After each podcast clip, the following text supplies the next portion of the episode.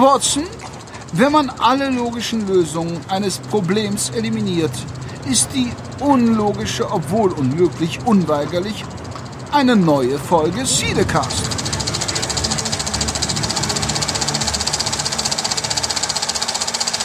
Und das hätte noch nicht mal Sherlock Holmes vorhergesehen. Wir haben nicht nur Folge 60, eine kleine Jubiläumsfolge, nein, wir produzieren diese sogar komplett vor Live-Publikum, in dem Falle natürlich im Internet. Ähm, dazu erstmal Im Internet? Hallo und herzlich willkommen, äh, alle, die uns jetzt gerade live verfolgen. Hallo Henrik, wie geht's Ha dir? Hallo, äh, mir geht's äh, den Umständen entsprechend. Es ist warm. Ich bin ähm, einigermaßen ähm, ja, gut be- und entwässert. Freue mich tierisch auf unsere, ähm, auf unsere 60. Folge. Wir haben ja eben schon kurz im Vorgespräch darüber gesprochen, dass wir den ganzen Quatsch jetzt hier schon seit äh, 2012 machen. Hm. Und äh, irgendwann kommen wir dann damit auch im Internet an. Und äh, naja, es läuft. Aber wir haben einen Gast nicht zum ersten Mal und hoffentlich auch nicht zum letzten Mal. aber der lebt auch so ein bisschen im Internet. Hallo Marco. Ich lebe vor allem davon. Hallo, freut mich wieder da zu sein. Weißt du, in welcher Folge du zuletzt da warst? Oh, das weiß ich nicht. Aber das ist ähm, lange vor Star Trek Discovery gewesen. Ich weiß Richtig. noch, weil das war unser Thema und es gab keine Bewegtbilder. Äh, jetzt lass mich kurz überlegen. Das muss im Sommer letzten Jahres gewesen sein, vor fast einem Jahr. Genau, das war Folge 50. Also Genau. irgendwie kommst du immer in die runden, geraden Jubiläumsfolgen rein. Merkst du was, Marco? Merkst du was? ja, Ja, so soll es sein. Ja, du Ja. bist ja momentan äh, schwer beschäftigt mit dem Hauptthema, was wir uns nachher noch widmen. Ähm, äh, toll, dass du halt da auch einen Partner gefunden hast, der dich da unterstützt und äh, die Videos sind, ähm, weißt du ja, ähm, gerade diese, diese zehnminütigen mi- kleinen Kritiken zu den jeweiligen Folgen finde ich halt super. Dankeschön. Es gibt natürlich auch immer diese zwei Stunden epochalen Besprechungen, die sind auch immer ganz nett, aber ich finde es gerade, wenn man das mal so äh, kurz und bündig auf zehn Minuten reduziert, die wichtigsten Ja, Punkte haben möchte, Absolut. ist das super. Und ähm, ja, nicht nur du, auch andere Kollegen oder so, die geben halt dann auch immer sofort noch Hidden, äh, Hidden Facts, also Hintergrundinformationen, die vielleicht über die, die man über die Bücher ableitet oder wie du auch offen machst, ähm, irgendwelche Theorien, die im Internet halt herumgeistern. Und ja, das macht das Ganze echt äh, zu einer runden Nummer und ähm, ja. Diesmal leider nur siebenmal, äh, nicht wie sonst die Jahre zehnmal, aber auch. Ähm, Aber mit mehr Geld, ne? Sogar nochmal, habe ich äh, gelesen. Also mehr Budget für weniger Folgen. Ja, da kann man ja das sieht nur. man ja der Serie auch an. Der ja, neuen Staffel ja, zumindest. absolut. Absolut. Wobei da bisher ja noch nicht das meiste Geld, glaube ich, draufgegangen ist. Vielleicht ein paar Totalen von, von den Armeen, die. Aber man sieht schon, wo es hingeht. Eben, Also du siehst ja, dass einige Dinge ähm, offi- also ganz, ganz, äh, wo sie sich mehr Zeit lassen, ähm, bisschen länger draufhalten und so weiter. Ja, das stimmt. Ähm, Oder eben generell, auch wenn sie nicht immer die großen Schlachten zeigen, dass sie sie halt anschneiden. Ja. Meistens. Ich weiß gar nicht, wollen wir hier spoilerig reden? Ah, wir? Ja. wir sind, ähm, da muss ich nachher noch mal was zu sagen. Ähm, wir sind ja grundsätzlich ähm, äh, dafür bekannt, dass wir spoilern. Also alle, die äh, Ach, Cinecast, ach, die Spoiler. Ach, nee, ach der, der alte Spoilercast, die alten Drecksäcke. Also ähm, ich würde es auf die, ich würde es auf ein, auf ein Minimum reduzieren, aber wir ähm, gehen jetzt mal davon aus, dass äh, die allermeisten ähm, davon so weit sind, wie wir sind. Und ähm, das heißt, ganz, äh, ganz vermeiden lässt es sich ja auch kaum. Und ähm, wir machen für die Aufzeichnung, die ja dann später rausgeht, hier auf jeden Fall mal einen Spoiler-Alarm. Die Live-Zuhörer Ja, haben halt aber wir gehabt. werden natürlich die aktuellen drei Folgen und äh, alles besprechen, was wir so. Also, das wird eine komplette Diskussion über das, was wir alles jetzt wissen. Also, Ja. spoilerfrei. Okay. Ähm, Der Olli übrigens, ähm, der fragte gerade, wo man denn deine Kurzreviews oder generell dich wiederfindet. Vielleicht kannst du da auch nochmal kurz einen Hinweis geben, wo man dich findet. Also es gibt auch jemanden, der dich noch nicht kennt hier im Chat. Self-Plug. Ähm, Nerdkultur, für die auf YouTube, wenn der Nerd reinschreibt, wird die Autovervollständigung hoffentlich meinen Kanal noch dazu schreiben. äh, oder den Nerdwriter. Ja. Aber Nerdkultur ist ein, ein YouTube-Kanal, äh, der ist jetzt bald zwei Jahre alt, ich glaube im September. Und, äh, nee, Quatsch, warte mal. Doch, das zweite Jahr habe ich dann voll, genau. Zwei Jahre alt und äh, ich auf ja, ich könnte nicht froher sein, wie es gerade läuft. Und äh, Game of Thrones ist ein großes Thema bei mir, hauptsächlich Star Wars, aber eben ganz viel. Hauptsächlich Star Wars möchte ich gar nicht sagen. Hauptsächlich äh, äh, Filmthemen, die alle ein bisschen in die nerdigeren Richtungen gehen, äh, Comic-Verfilmungen, aber auch sowas wie Dunkirk ist für mich ein Thema. Oder jetzt Baby Driver zum Für uns auch. Oh ja, Dunkirk sowieso. Da, da, genau, das sind gleich noch so ein paar Punkte, die wir sicherlich auch nochmal vor Game of Thrones besprechen. Ja. Nämlich Dunkirk und aber auch, Auch ich habe zum Baby Beispiel auch Driver. Valerian gesehen und äh, da können wir- Valerian. Valerian? Valerian?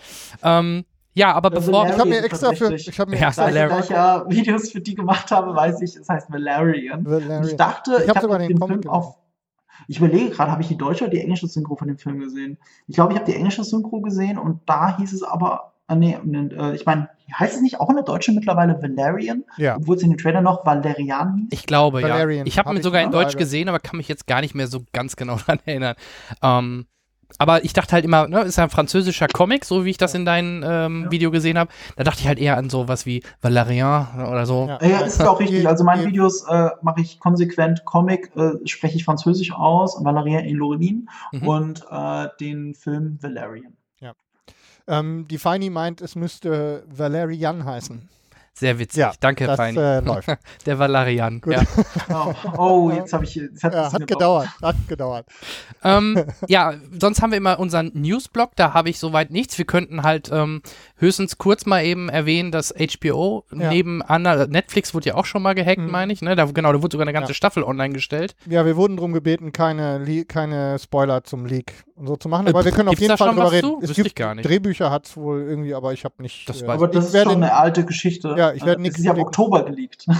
Ja, ja. Also, ich, wir müssen nicht über den Inhalt reden, aber nur um es kurz zusammenzufassen. Im Oktober gab es schon eine Veröffentlichung, so eine Art Story-Pitch, wie die ganze Staffel verlaufen wird. Ah. Nach zwei Folgen und jetzt nach drei Folgen ist halt klar, dass alles stimmt, was da drin steht. Gut, Okay. dass ich es nicht gelesen habe. Mhm. Ja. Ein Okay. paar Sachen davon sind chronologisch auch wirklich ganz fest, fest, äh, festzumachen, wa- was in der letzten Folge passiert und so. Ein paar Sachen sind unchronologisch in diesem Leak, also zum Beispiel Person XY passiert das und das. Mhm. Welcher Folge steht nicht dabei, aber es ist genau so passiert. Okay. Und äh, ja, also der, dieser Leak stimmt. Äh, einerseits äh, finde ich es natürlich schade, weil ich musste ihn lesen. Ich wollte ihn, ich hätte, ich hätte ihn ungern gelesen, aber ich denke, es ist äh, meine Pflicht als jemand, der Game of Thrones Videos macht, da mal reinzugucken, um Aha. einfach einen Überblick zu haben. Andererseits äh, habe ich es gelesen, habe gedacht, das ist tatsächlich eine sehr gute Geschichte. Das hat auch diesen Leak von vielen anderen Leaks unter, unterschieden. Der war schon sehr speziell. Mhm. Und ähm, also ganz leicht zu widerlegen, wenn nur die erste Folge schon ein bisschen anders gewesen wäre, aber so war es eben hier nicht. Und äh, ist aber eine gute Geschichte. Also hat sich jemand Gutes ausgedacht und da bin ich doch ganz froh, dass die siebte Staffel sich so entwickeln wird. Okay, aber ich dann möchte keinem, ich möchte jedem raten, sich das nicht durchzulesen. habe ich auch. Ich habe es Ja, zum Glück nicht gemacht auf. und werde es dann auch nicht machen, weil jetzt mitten in der Staffel jetzt nochmal da nur aus Neugier was nachzulesen, nö. Dann werden wir natürlich schlechter was über die nächsten Folgen so äh, Vermutungen anst äh, anstellen können, weil du weißt es ja schon genauer. Ähm, da, da können wir ja, Henrik, wir beiden gerne mal so ins, ins Blaue raten, aber dann halt natürlich ohne Mhm. Marco, dass der sagt, ha, stimmt nicht oder ha, stimmt, genau so läuft's. Ja. Ähm, so ein bisschen kann man ja erahnen, aber nicht alles, ne? Also klar. Absolut. Ja, also ich sag mal so, ich habe ja trotz, nichtsdestotrotz hatte ich ja im Vorfeld viele Theorienvideos gemacht. Mhm. Und die basieren natürlich, also im Wesentlichen auf dem, was ich finde, was beobachtenswert ist. Man muss ja sortieren. Es gibt ja auch verschiedene Leaks. Also es war damals noch nicht klar, der eine Leak ist jetzt der, der richtig liegt und alle anderen sind äh, doof. Mhm. Ähm, sondern du konntest es quasi auswählen, was könnte denn stimmen, was ist schlüssig. Und ich habe ja versucht, ich versuche immer in meinen Videos das ein bisschen ähm, äh, zu ordnen und zu ar- verargumentieren, was es denn sein könnte und warum. Und wenn man diese Videos gesehen hat, dann kann man schon, glaube ich, unabhängig von irgendwelchen Leaks, die es schon gibt, kann man, glaube ich, ganz gut ahnen, in welche Richtung die Serie geht. in dieser Mhm. Staffel. Okay, ja, denke ich auch. Also ich habe auch nur irgendwo gelesen, dass die sogar extra Szenen gedreht haben, äh, die sie dann nicht in der Serie verwenden, um irgendwelche Leute auf, auf eine falsche Richtung oder in Ja. eine falsche Richtung zu bringen. Ja, äh, man muss aber dazu sagen, das sagen sie. Ja, ja, ja, ja, ja. Ja, ja, genau. Okay. das heißt nicht, dass es stimmt. Mhm. Stimmt. Der Dreh ist sehr teuer. Also Ja, ja. Ähm, also so viel kann man jetzt nach der dritten Folge sagen, ihr seid ja ein Spoilercast, dass die, Sam, dass die, dass die Ilaria und die Tayen äh, durch King's Landing gezogen werden, gab es schon lange als Foto Ah. und mhm. ähm, als geleaktes Foto. Mhm. Und, da, und das ist ja bei so einem aufwendigen Set mit so vielen Statisten ist das klar, dass es nicht gefaked sein kann. Also die würden das nicht für ein Fake machen, das ist zu teuer, der Spaß. Wenn, dann müssten sie die Szene zweimal drehen und zweimal verschiedene und dann wird es zweimal geleakt und dann weiß man, dass da irgendwie was fake ist. Ja. Also mich würde es nicht wundern, wenn sie in Wirklichkeit niemals irgendetwas fake gedreht haben. Die Ja, sagen oder- es nur jetzt einfach, damit die tatsächlich- Leute die Klappe halten. Ja, oder es gibt tatsächlich geplante B-Roll-Drehs, die dann tatsächlich im Laufe der Drehbuchentwicklung, das ist ja recht, ist ja nicht ungewöhnlich, dass sich im Laufe ähm, von, ähm, von der Planung ähm, Drehbücher nochmal ändern. Ähm, da kann ich mir schon vorstellen, dass Das- man dann sowas mal macht. Ne? Aber und- es wäre ja dann, dann kein Fake. Nee, nee, Das ja dann gibt, aber das wirklich- kann man schön ja. als Fake verkaufen. Das kann man im Nachhinein als Fake verkaufen, das stimmt. Ja. Aber von allem, was ich an den Leaks gesehen habe, ich habe mir bestimmt auch nicht alle angeschaut, aber das sieht mir schon sehr danach aus, als könnte die Serie in diese Richtung plätschern. Also da ist jetzt wenig dabei, was, wo ich jetzt sagen, da ist gar nichts dabei, wo ich jetzt sagen würde, okay, das war Fake, das äh, wird nicht passieren. Mhm. Und es gibt auch nicht mehr so viel, was da noch geleakt ist. Also ich weiß nicht, was sie noch. Vielleicht haben sie ja in einem geschlossenen Raum Fakes gedreht und sich gewundert, dass davon nichts geleakt ist. Ja, Ja. aber, ja vielleicht gibt es einen Maulwurf, man weiß es nicht. Ja, also die Frage ist halt, Es Oder- gibt ja einen Maulwurf. Es gibt ja einen großen Leak.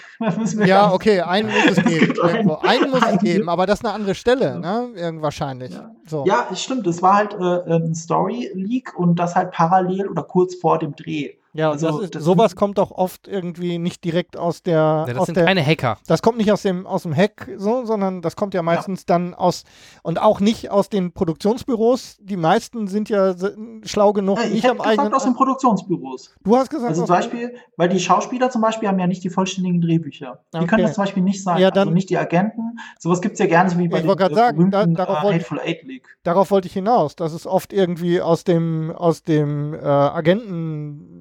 Milieu kommt. Ja, Milieu das stimmt kommt. schon äh, bei normalen Filmen, aber bei so einem Film ähm, kriegen die Schauspieler nicht die ganzen Skripte. Bei Infinity War dürfen die Schauspieler die Skripte noch nicht mal mit nach Hause nehmen. Ja. Ähm, und, und sie kriegen nur ihre eigenen Dialoge und so weiter. Also da kann es nicht herkommen, weil es einfach die ganze Geschichte ist. Es sind ja nicht einzelne Dialoge oder einzelne Momente, sondern es ist halt die ganze Geschichte. Ja, dann muss es, 7 dann muss es ja aus Ja. dem, dann muss es ja aus dem, äh, aus dem Produktionsbereich kommen. wenn, wenn ich so drüber nachdenke, kommt mir auch das Produktionsbüro sehr schlüssig vor, weil viele der, der einzelnen Leak-Geschichten wurden nicht ähm, zeitlich festgenagelt. Also zum Beispiel, das passiert in Episode 10, das passiert, äh, Episode 7 meine ich, das passiert in Episode 6, das in 1. Weil ähm, Filme werden ja asynchron gedreht. Also wenn Ja. da jemand nur den Produktionsplan gesehen hat, weiß er vielleicht gar nicht, was zu welcher Folge gehört. Also zumindest wenn er nicht ganz genau nachsehen kann. Und da viel der Drehbücher auch durch die Showrunner ähm, hauptsächlich geschrieben sind, ähm, ist es unwahrscheinlich, dass es in, dass es direkt aus dem Showrunning-Bereich kommt. Also muss es tatsächlich ähm, irgendwo dazwischen ähm, rausgefallen Ja. sein. Also ich Und- glaube, jemand, der in den Drehplan reingeht. Ja, und das ist, ich Wo wollte das gerade sagen, genau das ist Regie. Regie, Drehplan, ähm, auch gerne mal irgendwie zweite, dritte Drehteam, irgendwo Koordinatoren. Ähm, es wird ja gerne auch mal einer gefeuert unterwegs bei so großen Produktionen. Da ist, bestimmt mal einer, da ist bestimmt mal einer mit schlechter Laune dabei. Ah ja, hm. Ja, da so, habe ich noch gar nicht gedacht. Ja. Ja wenn ich, wenn ich irgendwie, was weiß ich, ne, ähm, Aber Ja. das ist immer Spekulation am Ende. Ja, natürlich. Von, von jemandem. Der der andere hat, jemand hat halt die Klappe nicht gehalten und hat es einem Freund oder einer Freundin erzählt und die hat das dann, ich, wie gesagt, das sind Sachen sehr spezifisch, aber so ungeordnet, Ja. ähm, dass es durchaus sein kann, dass es auch einfach nur jemand ist, der es erzählt bekommen hat. Jetzt ist Ja. natürlich die Frage, wer es erzählt hat. Ja. Ja. Und, und wie, wie Feini schon richtig im Chat schreibt, für die, ähm, für die richtigen Hardcore-Fans, die da mit, Leib und Seele irgendwie fiebern und auf den Montag warten, Ja. ähm, ist, wenn dir dann in den ganzen sozialen Medien das irgendwie vor die Füße gekübelt wird, Mhm. ist schon echt übel. Und in So. Staffel Wobei ich, ich den- jetzt den Eindruck habe, als jemand, der auch viel auf Nachrichtenseiten unterwegs ist, dass sich da zwar keiner bedeckt gehalten hat, dass es diese Leaks gab, aber sie haben es nicht reingeschrieben, was es war. Hm. Also ich Ja. finde, da kann man schon ausweichen. Ich merke das ja auch selber von Also der Resonanz her in den. Kommentaren Mhm. und auch bei dem Livestream gerade.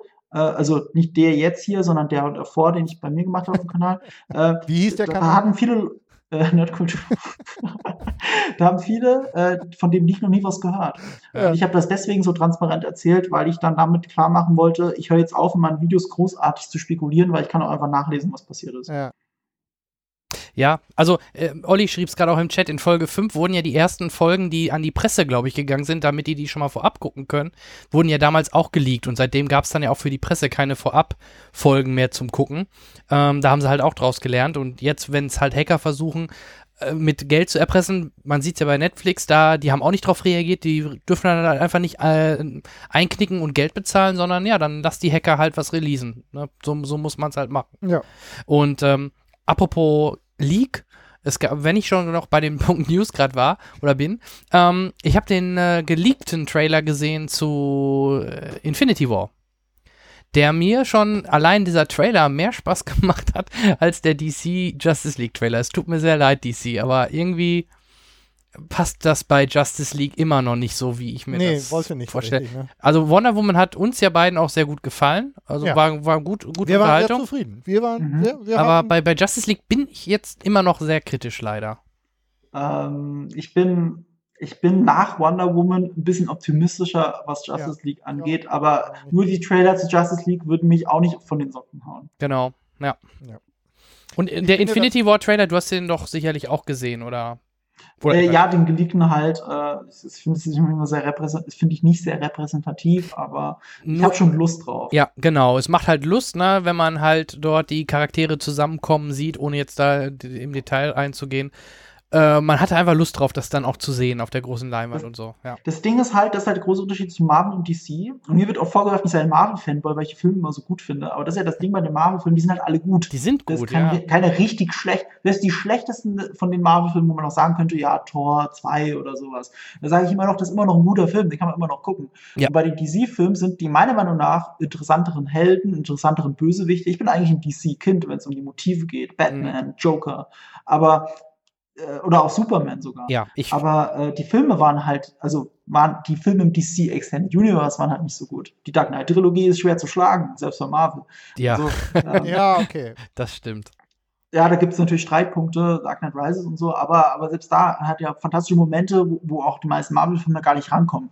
Und ähm, ich, ich finde, äh, eigentlich bin ich ein DC-Kind, aber die, die Marvel-Filme machen halt durchgehend gute Qualität. Du weißt, dass du was Gutes bekommst.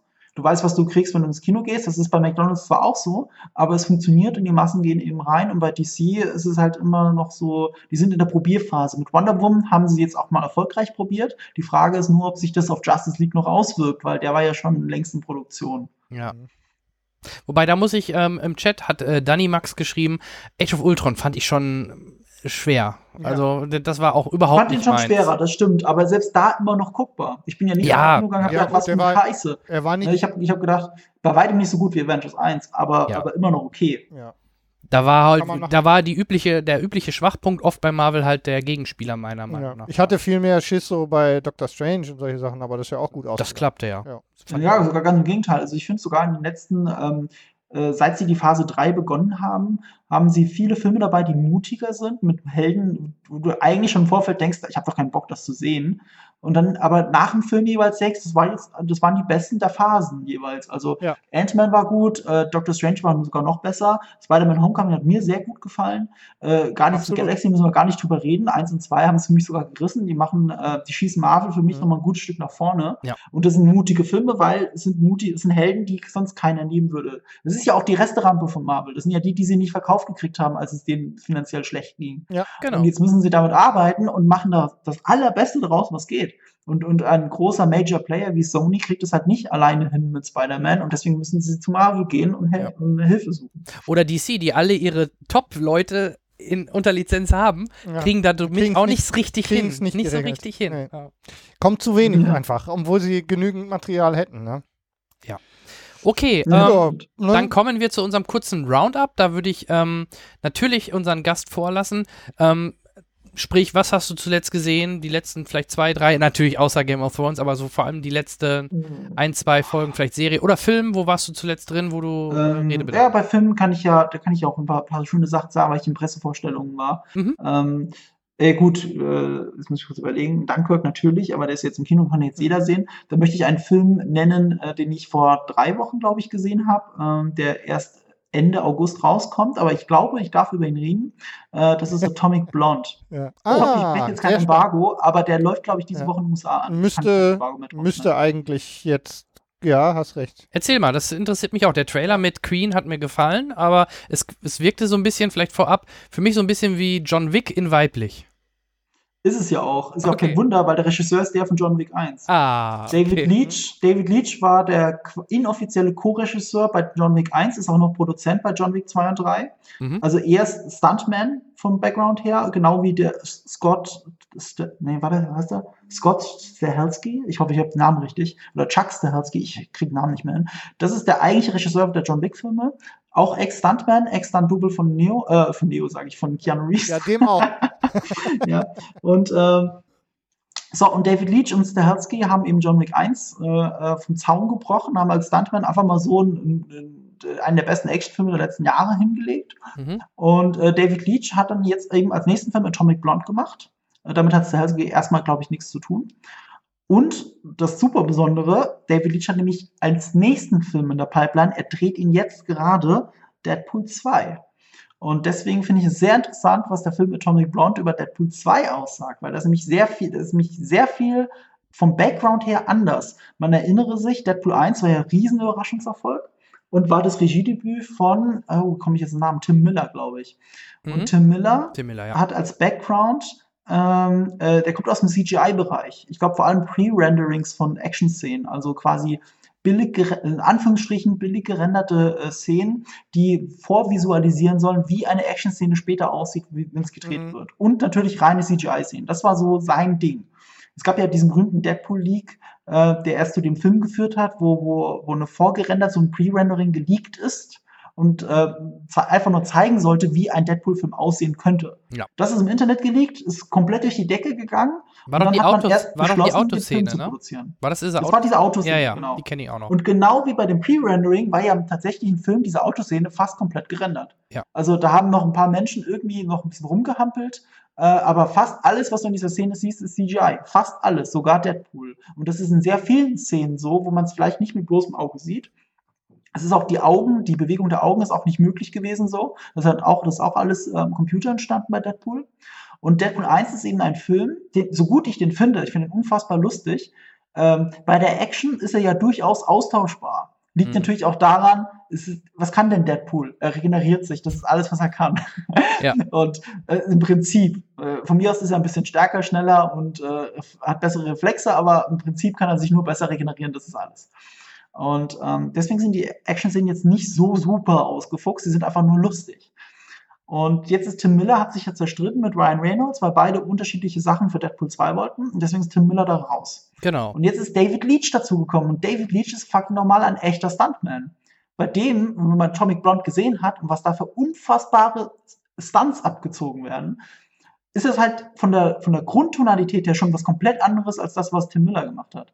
Und was jetzt an Atomic Blonde 2 super ist, und das muss ich jetzt einfach an der Stelle sagen, und fühlt euch bitte nicht gespoilert, aber das ist ja wirklich kein wirklicher Spoiler, die Inszenierung. Und zwar, es gibt eben ähm, eine Szene, die, da prügelt sich die Frau durch ein komplettes Treppenhaus. Es gibt relativ wenig Gegner, also es geht nicht um die Masse, so wie in Daredevil.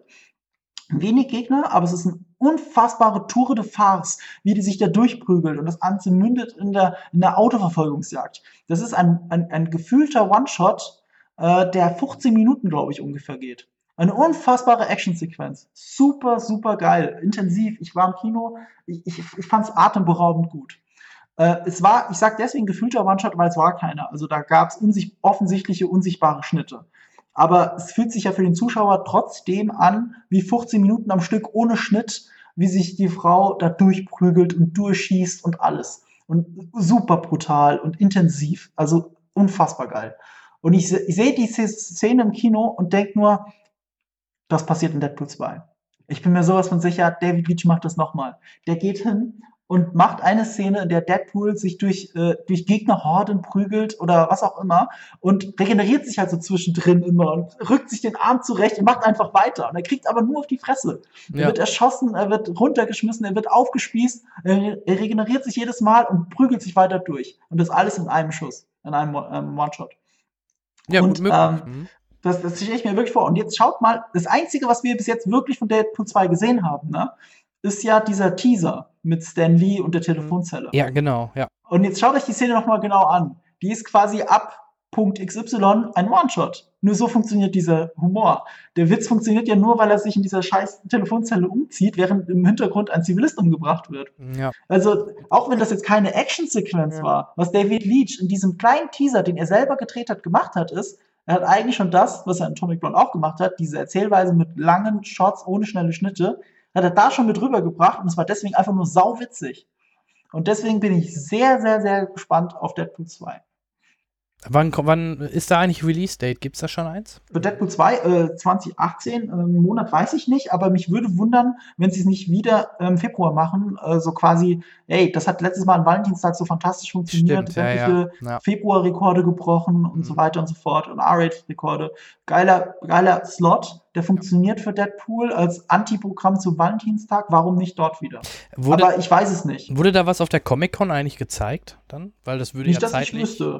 Eigentlich Ähm, was Sinn jetzt vor machen. kurzem released wurde, war ja äh, äh, ein Teaser-Bild von einer der, ähm, der, ich weiß gar nicht, wie die heißt, ist jetzt peinlich, von einer der Figuren, der weiblichen Figuren. Und es verarscht ein altes Bild von Deadpool. Und zwar hat Deadpool ähm, bei den ersten Marketingbildern, wo man richtig vorgestellt hat, hat er noch auf so einem, äh, ich glaube, Tiger- oder Löwenfell, hat er von einem Kamin Ach, das gelegen, ist das so Bild mit, das ist das Bild mit Domino, ne? Ja, Domino. Die Figur richtig. heißt doch Domino. Die, Genau, der, Domino. Der, genau, das ist, ähm, ich weiß, wie die Schauspielerin heißt. Oh Gott, verdammt. Chat, kann uns der Chat mal helfen? Die Schauspielerin von, von Aus welchem Film Domino. ist die dann?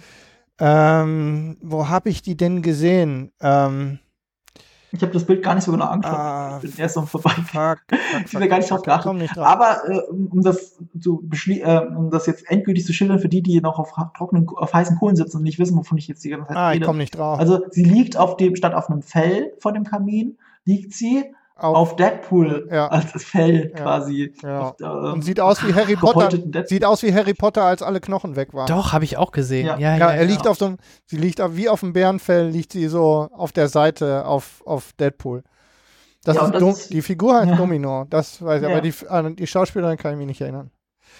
Fuck, ja ähm, das Gedächtnis. also Atomic Blonde können wir uns drauf freuen, sagst du. Äh, Finde ich schon, sehr intensiver Film. Ähm, hat natürlich die Schwierigkeit, so ähnlich wie im Trailer, äh, dass, ähm, äh, dass Charlize Theron nicht die sympathischste Frau in, die, in dem Film ist, will sie aber auch gar nicht sein. Mhm. Ähm, sie ist durchaus eine ambivalente Figur. Also man, es gibt Momente, wo man sie eben nicht mag.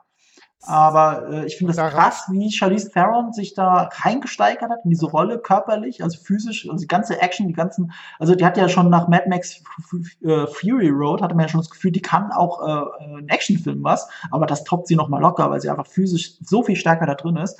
Und ähm, auch wenn sie ein Ex-Model ist, glaube ich, ist es nicht Ja. selbstverständlich für so eine etablierte Hollywood-Schauspielerin, so viel nackte Haut zu zeigen, wie sie es in Atomic Blonde tut. Okay, Also, Selbst wenn ist- man, selbst wenn man nicht wegen der Action dabei. rein will, Ja, Jan hat gerade gebucht. sondern sowieso schon bei Charlize Theron sich mit der Hand im Schritt erwischt, dann sollte man schon Atomic Blonde schauen. So wie kann ich sagen. Ja. klar. ja, das Und, ähm, bin ich Ich froh, habe dass wir, noch, 80er, dass wir immer ich nackt podcasten. Was man den Film auch lassen muss, der ist unfassbar cool. Also vom Look her. Der Look, das viel der 80er in Das Berlin, 80er, zum, ne? zum Mauerfall, Mhm. total geil eingefangen. Man sitzt zwar da, also ich bin zwar in den 80ern geboren, ich kann mich nicht mehr so dolle dran erinnern, aber ähm, ich weiß, die 80er waren nicht so cool wie in diesem Film. die bei weitem nicht. In dem sind sie halt unfassbar cool. Er ist sehr Soundtrack getrieben. Aber es ist ein Film, den ich gerne auf Blu-ray hätte und den ich mir gerne nochmal anschauen würde. Gerade mit Kumpels zusammen gucken, sehr, sehr gut. Ähm, ich möchte ihn auf jeden Fall empfehlen, wenn einen der Trailer schon angemacht hat. Wenn man im Trailer sagt so, ah, Charlize Theron geht man total auf den Sack in den dann, dann wird es im Film wahrscheinlich nicht so viel anders sein. Aber es ist tro äh, trotzdem sehr, sehr gut inszeniert und cool und auch einer der wenigen Filme, der äh, mit der deutschen Sprache auch spielen kann, weil er halt in Deutschland spielt, sprechen natürlich alle anderen drumherum Deutsch. Ja. Und ähm, ich glaube, das ist ein Film, der sich dann in dem Fall besonders lohnt, auch den auch in Originalsprache zu sehen. Einfach dieses Berlin-Feeling, äh, diesen Culture Clash auch noch ein bisschen mitkriegt. Ja, im Chat, der Matze Holm äh, kann dir nur beipflichten, der hat den auch in der PV gesehen. Äh, sagt auch, der Soundtrack wäre äh, Herz, also top. Also ich, ich freue mich. Ja, ja, ich höre den Soundtrack gerade rauf und runter äh, auf hm. Spotify, wobei der Soundtrack auf Spotify, also Soundtrack zum Film, aus Remixes hauptsächlich besteht, also nicht aus den Originalsongs. Mhm. Ähm, Im Film sind es natürlich die Originalsongs und die Trailer versprechen tatsächlich nicht so viel. Was du in den Trailer hörst, was du in den Trailern hörst, ist meines Wissens nach, glaube ich, auch alles im Film so drin. Das mag ich ja, wenn, wenn, wenn ein Trailer dir nicht eine falsche Stimmung verkauft. Mhm. Wenn, wenn gewisse Soundtracks, die dem Trailer schon eine tolle Stimmung verleihen, auch wirklich im Film vorkommen. Das ist für mich grundsätzlich ein Pluspunkt, weil eigentlich hat ja ein Film nichts mit den Trailern zu tun. Also das sind ja, äh, was bei dem Film in der Post-Production äh, passiert, hat nichts mit, den, mit der Trailerfirma zu tun, die den Trailer zusammenschneidet, außer Suicide Squad, aber da war das ja auch die Reihenfolge. Die Trailer kommen besser an als, als der Testfilm. Und deswegen mhm. hat sich das dann so ergeben. Ähm, Apropos guter Soundtrack, da können wir vielleicht direkt mal rüberschwenken zum Henrik. Der hat, glaube ich, auch einen Film, der hat einen Film gesehen mit einem guten Soundtrack. Absolut. Der auch gerade hier Absolut, im Chat nochmal erwähnt worden ist. Ähm, an der Stelle ähm, macht es natürlich Sinn, wo wir von guten Soundtracks reden. Ähm, wir haben ja mehrere Filme heute auf der Liste, nee, zwei Filme auf der Liste, von denen ich glaube, dass neben namhaften Schauspielern ein weiterer Hauptdarsteller tatsächlich ähm, im Film stattfindet. Und zwar ist das eben der Soundtrack und in diesem Fall der Soundtrack zu Baby Driver. Der. Mm, ja. Bitte? Ja, ja, ich, ich nicke nur anerkennen. ah, du nickst laut. Ähm, das, in diesem Fall hatte ich, ähm, genau wie bei dem zweiten Film, das Gefühl, dass nicht nur ähm, äh, dass, dass Edgar Wright, den wir ja alle von der Cornetto-Trilogie ähm, so wunderbar in Erinnerung haben, ähm, eins seiner Herzensprojekte ähm, umgesetzt hat und das wieder mit viel Liebe und da dann eben neben Ansel Elgort und äh, Lily James, Jamie Foxx ähm, und äh, natürlich Edgar äh, Kevin Wright, ne, Spacey ne, als Regisseur. Mit Edgar Wright als Regisseur war zu erwarten, dass ein bisschen was passiert.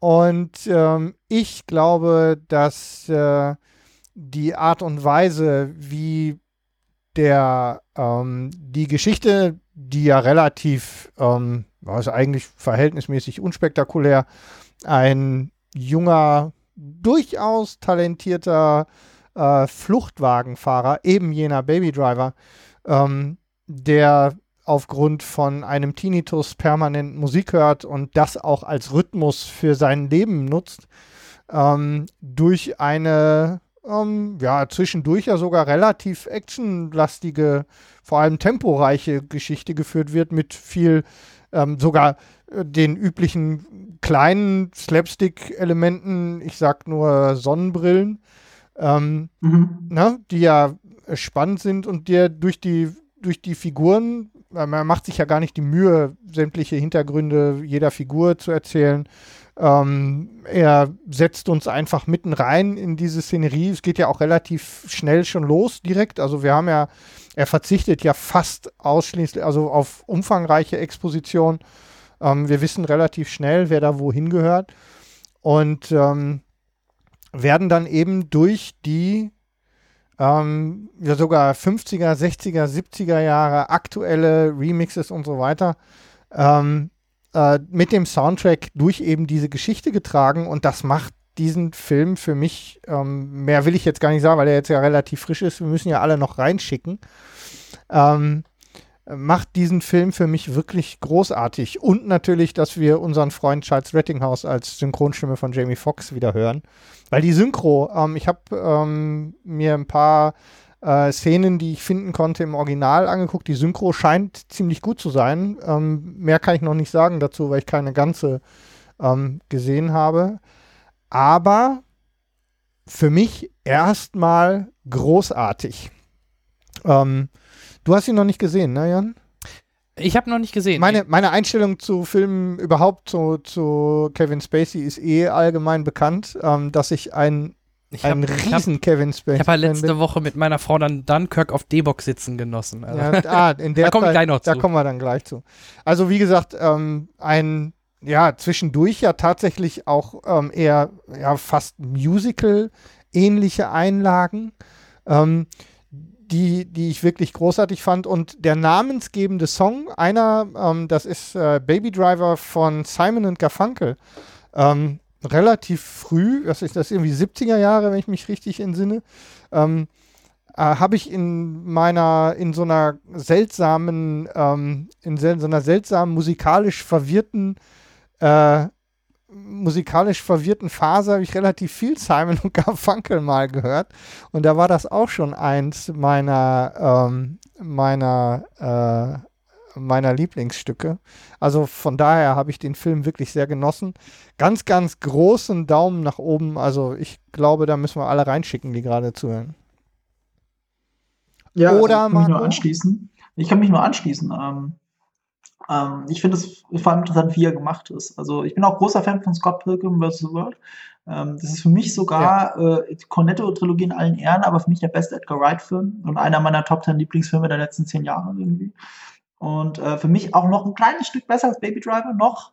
Ähm, ich muss aber Baby Driver aber nochmal anschauen, weil ich finde, ähm, der hat so vieles so gut und so richtig gemacht, dass ähm, das, das vieles, was man noch sehen könnte, und das ist meine Befürchtung, ich einfach natürlich beim ersten Mal nicht gesehen habe.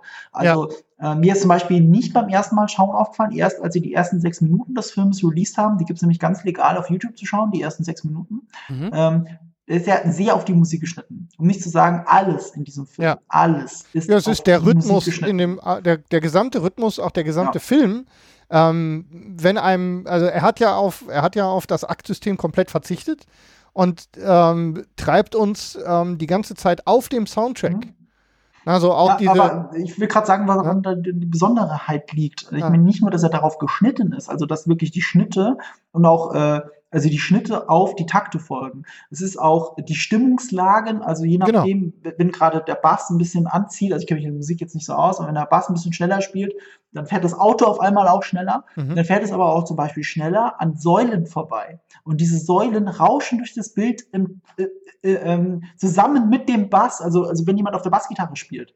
Das ist ja. Ja. kein Zufall mehr. Also das ist auch nichts, was du mit ein bisschen, ach, ich drehe hier ein bisschen schneller und schneide da so ein bisschen rum und dann passt das schon. Das ist bis in die letzte Millisekunde ist dieser ganze Film durchchoreografiert. man das habe ich merkt, so in dieser Form noch nie gesehen. Ja, man merkt auf jeden Fall, dass er reichlich Zeit hatte, sich über diese, ähm, über die ganze, über das ganze Projekt Gedanken zu machen. Da ist er ja schon irgendwie seit den, seit den 90ern irgendwie dran. Ähm, frühe Teile sind ja auch ähm, zumindest von da, äh, von dem, worauf er hinaus wollte, ähm, in die, ähm, ja, in, in so einem, was war das denn für ein Musikvideo, wo er die, die Geschichte schon mal quasi äh, ach, was war das? Ich kannte komm es grad nicht, drauf. Ich, kann, ich habe auch noch mal, gesehen, ich komme noch, aber ich komme nicht drauf. ja, ist egal. Ähm, auf jeden Fall ähm, hängt er an dieser Geschichte ja schon ewig und man merkt, wie viel, wie viel Liebe und Herzblut in der gesamten Umsetzung klebt. Und es ist definitiv einer der Filme, wie du sagst, in die man mehr als einmal rein muss. Ja, also ich weiß nicht, ob- ich, ich, ich gehe extra gerade, fällt mir jetzt gerade ein. Ich habe ihn jetzt vor einem Monat gesehen bei der Filmstarts äh, Baby Driver Tour. Ähm, und schaue ihn tatsächlich morgen nochmal. Und morgen schaue ich in der deutschen Synchro, weil ich ihn äh, in der englischen zuerst gesehen habe, aber liegt ja auch in meiner Begleitung, dass wir es einfach mal auf Deutsch schauen. Aber dann sehe ich ihn auch mal in der deutschen Synchro. Und was ich bisher davon gesehen habe, das hast du nämlich gut angesprochen, die Synchronstimmen sind super ausgewählt. Ich sehe da keinen Verlust dazu. Ich habe den ganzen Ja. Film auf Englisch gesehen und äh, alles, was ich davon in Deutsch gesehen habe, auch die längeren Szenen, die veröffentlicht worden sind, äh, fallen für mich nicht wirklich ab. Ich finde zum Beispiel, Kevin Spacey hat ja eine fantastische Synchronstimme. Also eine Absolut. fantastische Synchronstimme. Aber Absolut. ich mag ihn auch sehr gerne in Englisch hören. Also dieser- er ist halt, Kevin Spacey ist halt fucking Kevin Spacey. Und das finde ich geil, dass er auf beiden Sprachen funktioniert. Ja, absolut. Und äh, ich möchte auch dazu sagen, mal an alle Star Wars-Fans, ich bin ja eigentlich für den Han Solo-Film recht zufrieden mit der Wahl äh, von Ansel, äh, nicht, äh, wie heißt er nochmal, Alden Ehrenreich. Echt? Okay. Ähm, Hm. ich, ich bin recht zufrieden. Also äh, ich, ich finde dafür, dass man da versucht, einen zweiten Harrison Ford zu finden, was ja sowieso unmöglich ist, äh, finde ich die Wahl gar nicht so schlecht. Aber Ansel Elgort und Baby Driver Ich, er war schon, er war, er war auf der Shortlist. Das war einer von den, von den, Genau. äh, ich weiß nicht mal wie viele Leuten, die in der engeren Auswahl von Han Mhm. Solo waren. Mhm. Und ganz ehrlich, dass er es nicht geworden ist, finde ich jetzt schon fast traurig, weil ich habe jetzt, also so wie er in Baby Driver spielt, Ist doch ist, würde ich ihm auch, wie er aussieht, den jungen äh, Han Solo, aber wirklich jung, den würde ich ihm sowas von abkaufen. Also er ist, er wäre echt ein super Han Solo geworden. Und jetzt muss aber, das stimmt mich aber wieder hoffnungsvoll für Alden Ehrenreich. Da muss er ja noch besser wenn sein. Der, ne? Wenn Ansel Elgort es nicht geworden ist, dann doch bitte, äh, dann muss Alden Ehrenreich noch besser sein. Und, äh, und äh, man muss auch dazu sagen, Ansel Elgort ist auch großer Star Wars-Fan. Er ist auch DJ. Ich glaube, seine Musikaffinität merkt man dem Film auch an. Das war bestimmt auch einer der Gründe, wo man gecastet wurde, weil er einfach auch ein Gefühl für Rhythmus hat und wie er sich zur Musik bewegen muss. Und äh, das ist ja sehr wichtig in diesem Film. Und sein DJ-Name, weil er selber Musik macht, sein DJ-Name ist ähm, Ans Solo. Na klar, was sonst? Eigentlich sein DJ-Name verpflichtet. Er ist es nicht geworden. Ich finde es Mhm. schade. Schaut mal, das, allein das Poster von Baby Driver, äh, das zwar gezeichnet ist, aber wenn das nicht der junge Harrison Ford ist, dann weiß ich auch nicht. Also wirklich. Schaut euch mal ganz junge Bilder von Harrison Ford an, das, da sehe ich keinen Unterschied mehr. Ja, vielen Dank an den Chat. Das ist äh, von Mint Royal, Blue Song. Da ist ein Link im Chat. Ähm, werden wir an der Stelle dann auch in den Show Notes verlinken. Vielen Dank dafür. Ja. Schön so eine Schattenredaktion. Das finde ich gut. Das äh, sollen wir öfter machen. Davon profitiere ich auch immer in meinen Livestreams. Ja, man kann Ich immer. bereite mich quasi nicht vor. Ja, macht der Chat. Ja, ne? macht den Chat an. Die haben, auch, Ja. mehr- die haben ja auch mehr Internet als wir. Wir müssen ja streamen. Ja, richtig. So Ähm, sieht's aus. Ja, vielen Dank, äh, Henrik, für ja die ähm. Baby Driver, zwei Dann Daumen. hole ich den also nach. Ich, ne? aber auf jeden Fall. Okay, Und ich. ähm, wenn ich Zeit habe, gehe ich mit. Okay. Es ist ja schon eigentlich schade, dass der wirklich parallel zu Dunkirk startet. Ja. Also Ja. in Deutschland wohlgemerkt. Ich glaube, in den USA ist er durchaus vor Dunkirk rausgekommen und er läuft relativ gut. Also wenn ich es noch richtig in Erinnerung habe, äh, läuft er überraschend gut, Baby Driver. Dunkirk aber auch. Mhm. Äh, Ja, das schenken stimmt. sich da nichts. Zweite Dunkirk läuft Woche jetzt- Fantastisch. Ja. Baby Driver läuft halt für einen so einen kleinen Film, ich glaube sogar Indie-Film, Mhm. läuft er halt super. Zu, Und das Recht, freut mich ja schon mal. zu Recht, wie ich finde. Zu Recht, der, der wird auch gute Mundpropaganda kriegen. Also Ja. ich bin ganz äh, sicher, ähm, dass das ein Kultfilm ist. Ich glaube, ich habe auf, ich habe auf jeden Fall auch schon Platz für meine, für meine Jahresliste für Baby Driver reserviert. Ich weiß noch nicht, wo er landen wird, dafür ist das Jahr noch zu lang, aber Ich freue mich ich habe ihn immer. jedenfalls schon auf der Ich Liste. freue mich immer über Filme von Edgar White oder halt auch Matthew Vaughn. Also ich freue Ja. mich auch jetzt schon auf Kingsman 2. Ja, Die Jungs, Ja. die, die, die, die inszenieren einfach so geil und es macht Spaß. Also ich, ich bin da sehr gespannt. Ja. Ähm, ja, dann bleiben wir doch eben noch beim, bevor wir zu Game of Thrones gehen, beim letzten Film. Äh, beziehungsweise wir haben noch zwei auf der Liste. Wir haben noch Spider-Man, aber den können wir, denke ich, kurz abfrühstücken, dass wir alle positiver überrascht waren. Der Trailer hat mir noch nicht so richtig zugesagt und ich fand aber dieses Coming of Age, diese Ferris macht Blau-Anspielung etc. Ja. hat mir richtig viel Spaß gemacht, sodass äh, Spider-Man Homecoming eine runde Sache geworden ist, mit einem Anführungsstrichen Avengers-mäßigen offenem Ende. ähm, ja, Ja. hast du erwartet? wer weiß wie, ja, er ist ja wohl, er ist ja, jetzt, So offen war das doch jetzt nicht. ja, aber ich glaube Ja. Sony, äh, gerade, ich, ich weiß nicht, wie die Verträge genau sind, ich äh, weiß wohl nur, dass er ja im Infinity War ist er ja dabei, das hat man ja sowohl im Trailer als aber auch schon vorab bei diesen äh, Set-Videos gesehen. Ja. Ähm, ich weiß nicht, wie, wie lange die Sein noch weiter Auftritt mit ihm Dort planen. ne? soll sich aber im, im, im Rahmen eines, also in, in Größenordnung von Civil War bewegen. Also Okay, so, ja. du hast 15 Minuten und das war's. Ähm, aber immerhin, und ich, ich kann, mag mich jetzt täuschen, aber ich meine, man hätte ihn auch schon für Infinity War 2 oder wie auch immer der Film dann heißen wird, Mhm. äh, auch schon drin. Und ähm, natürlich Homecoming 2. Ja, okay, genau. Aber ähm, Homecoming 2 oder, oder der nächste Spider-Man, ist der denn dann auch noch in dieser Kooperation oder ist das dann schon wieder Sony? Ich glaube schon. Ich glaube, der noch und äh, von einem dritten ist, glaube ich, gar nicht mehr die Rede. Aber ich klicke ja selber gar nicht mehr durch. ich habe ich hab, ich, ich tatsächlich nicht mehr so richtig im Kopf. Äh, was mich überrascht hat, ist, dass er anscheinend keine Rolle in Venom spielen soll. Hm, Ja, würde ja eigentlich naheliegen, ja. Also ich finde, dass, ähm, weil auch die Diskussion im Chat gerade um die Darstellerwahl geht, ähm, der ganze, äh, was, was mir gut gefallen hat, ist, dass sie, dass sie den, ähm, dass sie nicht den Fehler gemacht haben, sich zu ernst zu nehmen an dieser Geschichte, dass sie nicht den Fehler gemacht haben, gleich wieder diese ganze Origin, Origin-Scheiße abzuspulen. Ähm, wird einmal erwähnt, ne? So, Ja. äh, hat das wehgetan, äh, die Spinne ist tot. Ja, So, genau. Ende. Ähm, das ist, das hat gereicht. Ähm, der, der, äh, der Man on the Chair ähm, ist ein, ein wunderbarer Sidekick, der mir gut gefallen hat.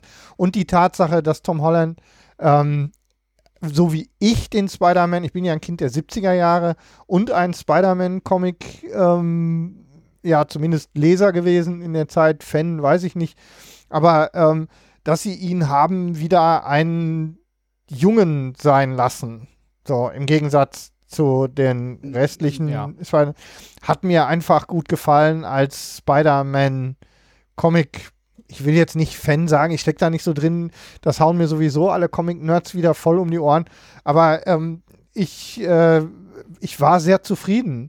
So, ähm, ich war mit meiner Frau drin, die Bock hatte, mal wieder einen, einen Comic-Helden-Film zu sehen, was mich sehr überrascht hat. Und die hatte großen Spaß und das ist immer ein gutes Zeichen dafür, dass da viel, wirklich viel gepasst hat. Und im Chat Ja. wird schon erwähnt, die Tante war heißer. Die Tante war halt keine Also alte Tante, das war schon okay. Und, ähm, ich- Fandet ihr denn den Anzug nicht ein bisschen over the top, dass das so Nein, wie fast wie ein Iron Man Anzug mit, Ja, mit ich Display okay. und allen Ja, Schnuppibuppi scheiß war? Ja, ist ähm, Ähm, scheiß drauf. Es war schon over the top, würde ich unterschreiben, aber zu dem Film hat es ja irgendwie gepasst. Also auch mit der Ja. ganzen Tony Stark-Geschichte. Und es hat tatsächlich im Ganzen noch eine Humorebene mehr gegeben. Ich persönlich bin schon ein Fan davon, wie Sam Raimi es gemacht hat. Ähm, diesen alles Spinnenfähigkeiten sind in ihm vereint. Er muss nicht erst Sachen basteln. Ja. Aber dass der Anzug so ist und er gleichzeitig die, äh, die künstlichen Spinnendrüsen hat, also das eine scheint mir wie eine Weiterde- Weiterdenke von dem anderen zu sein.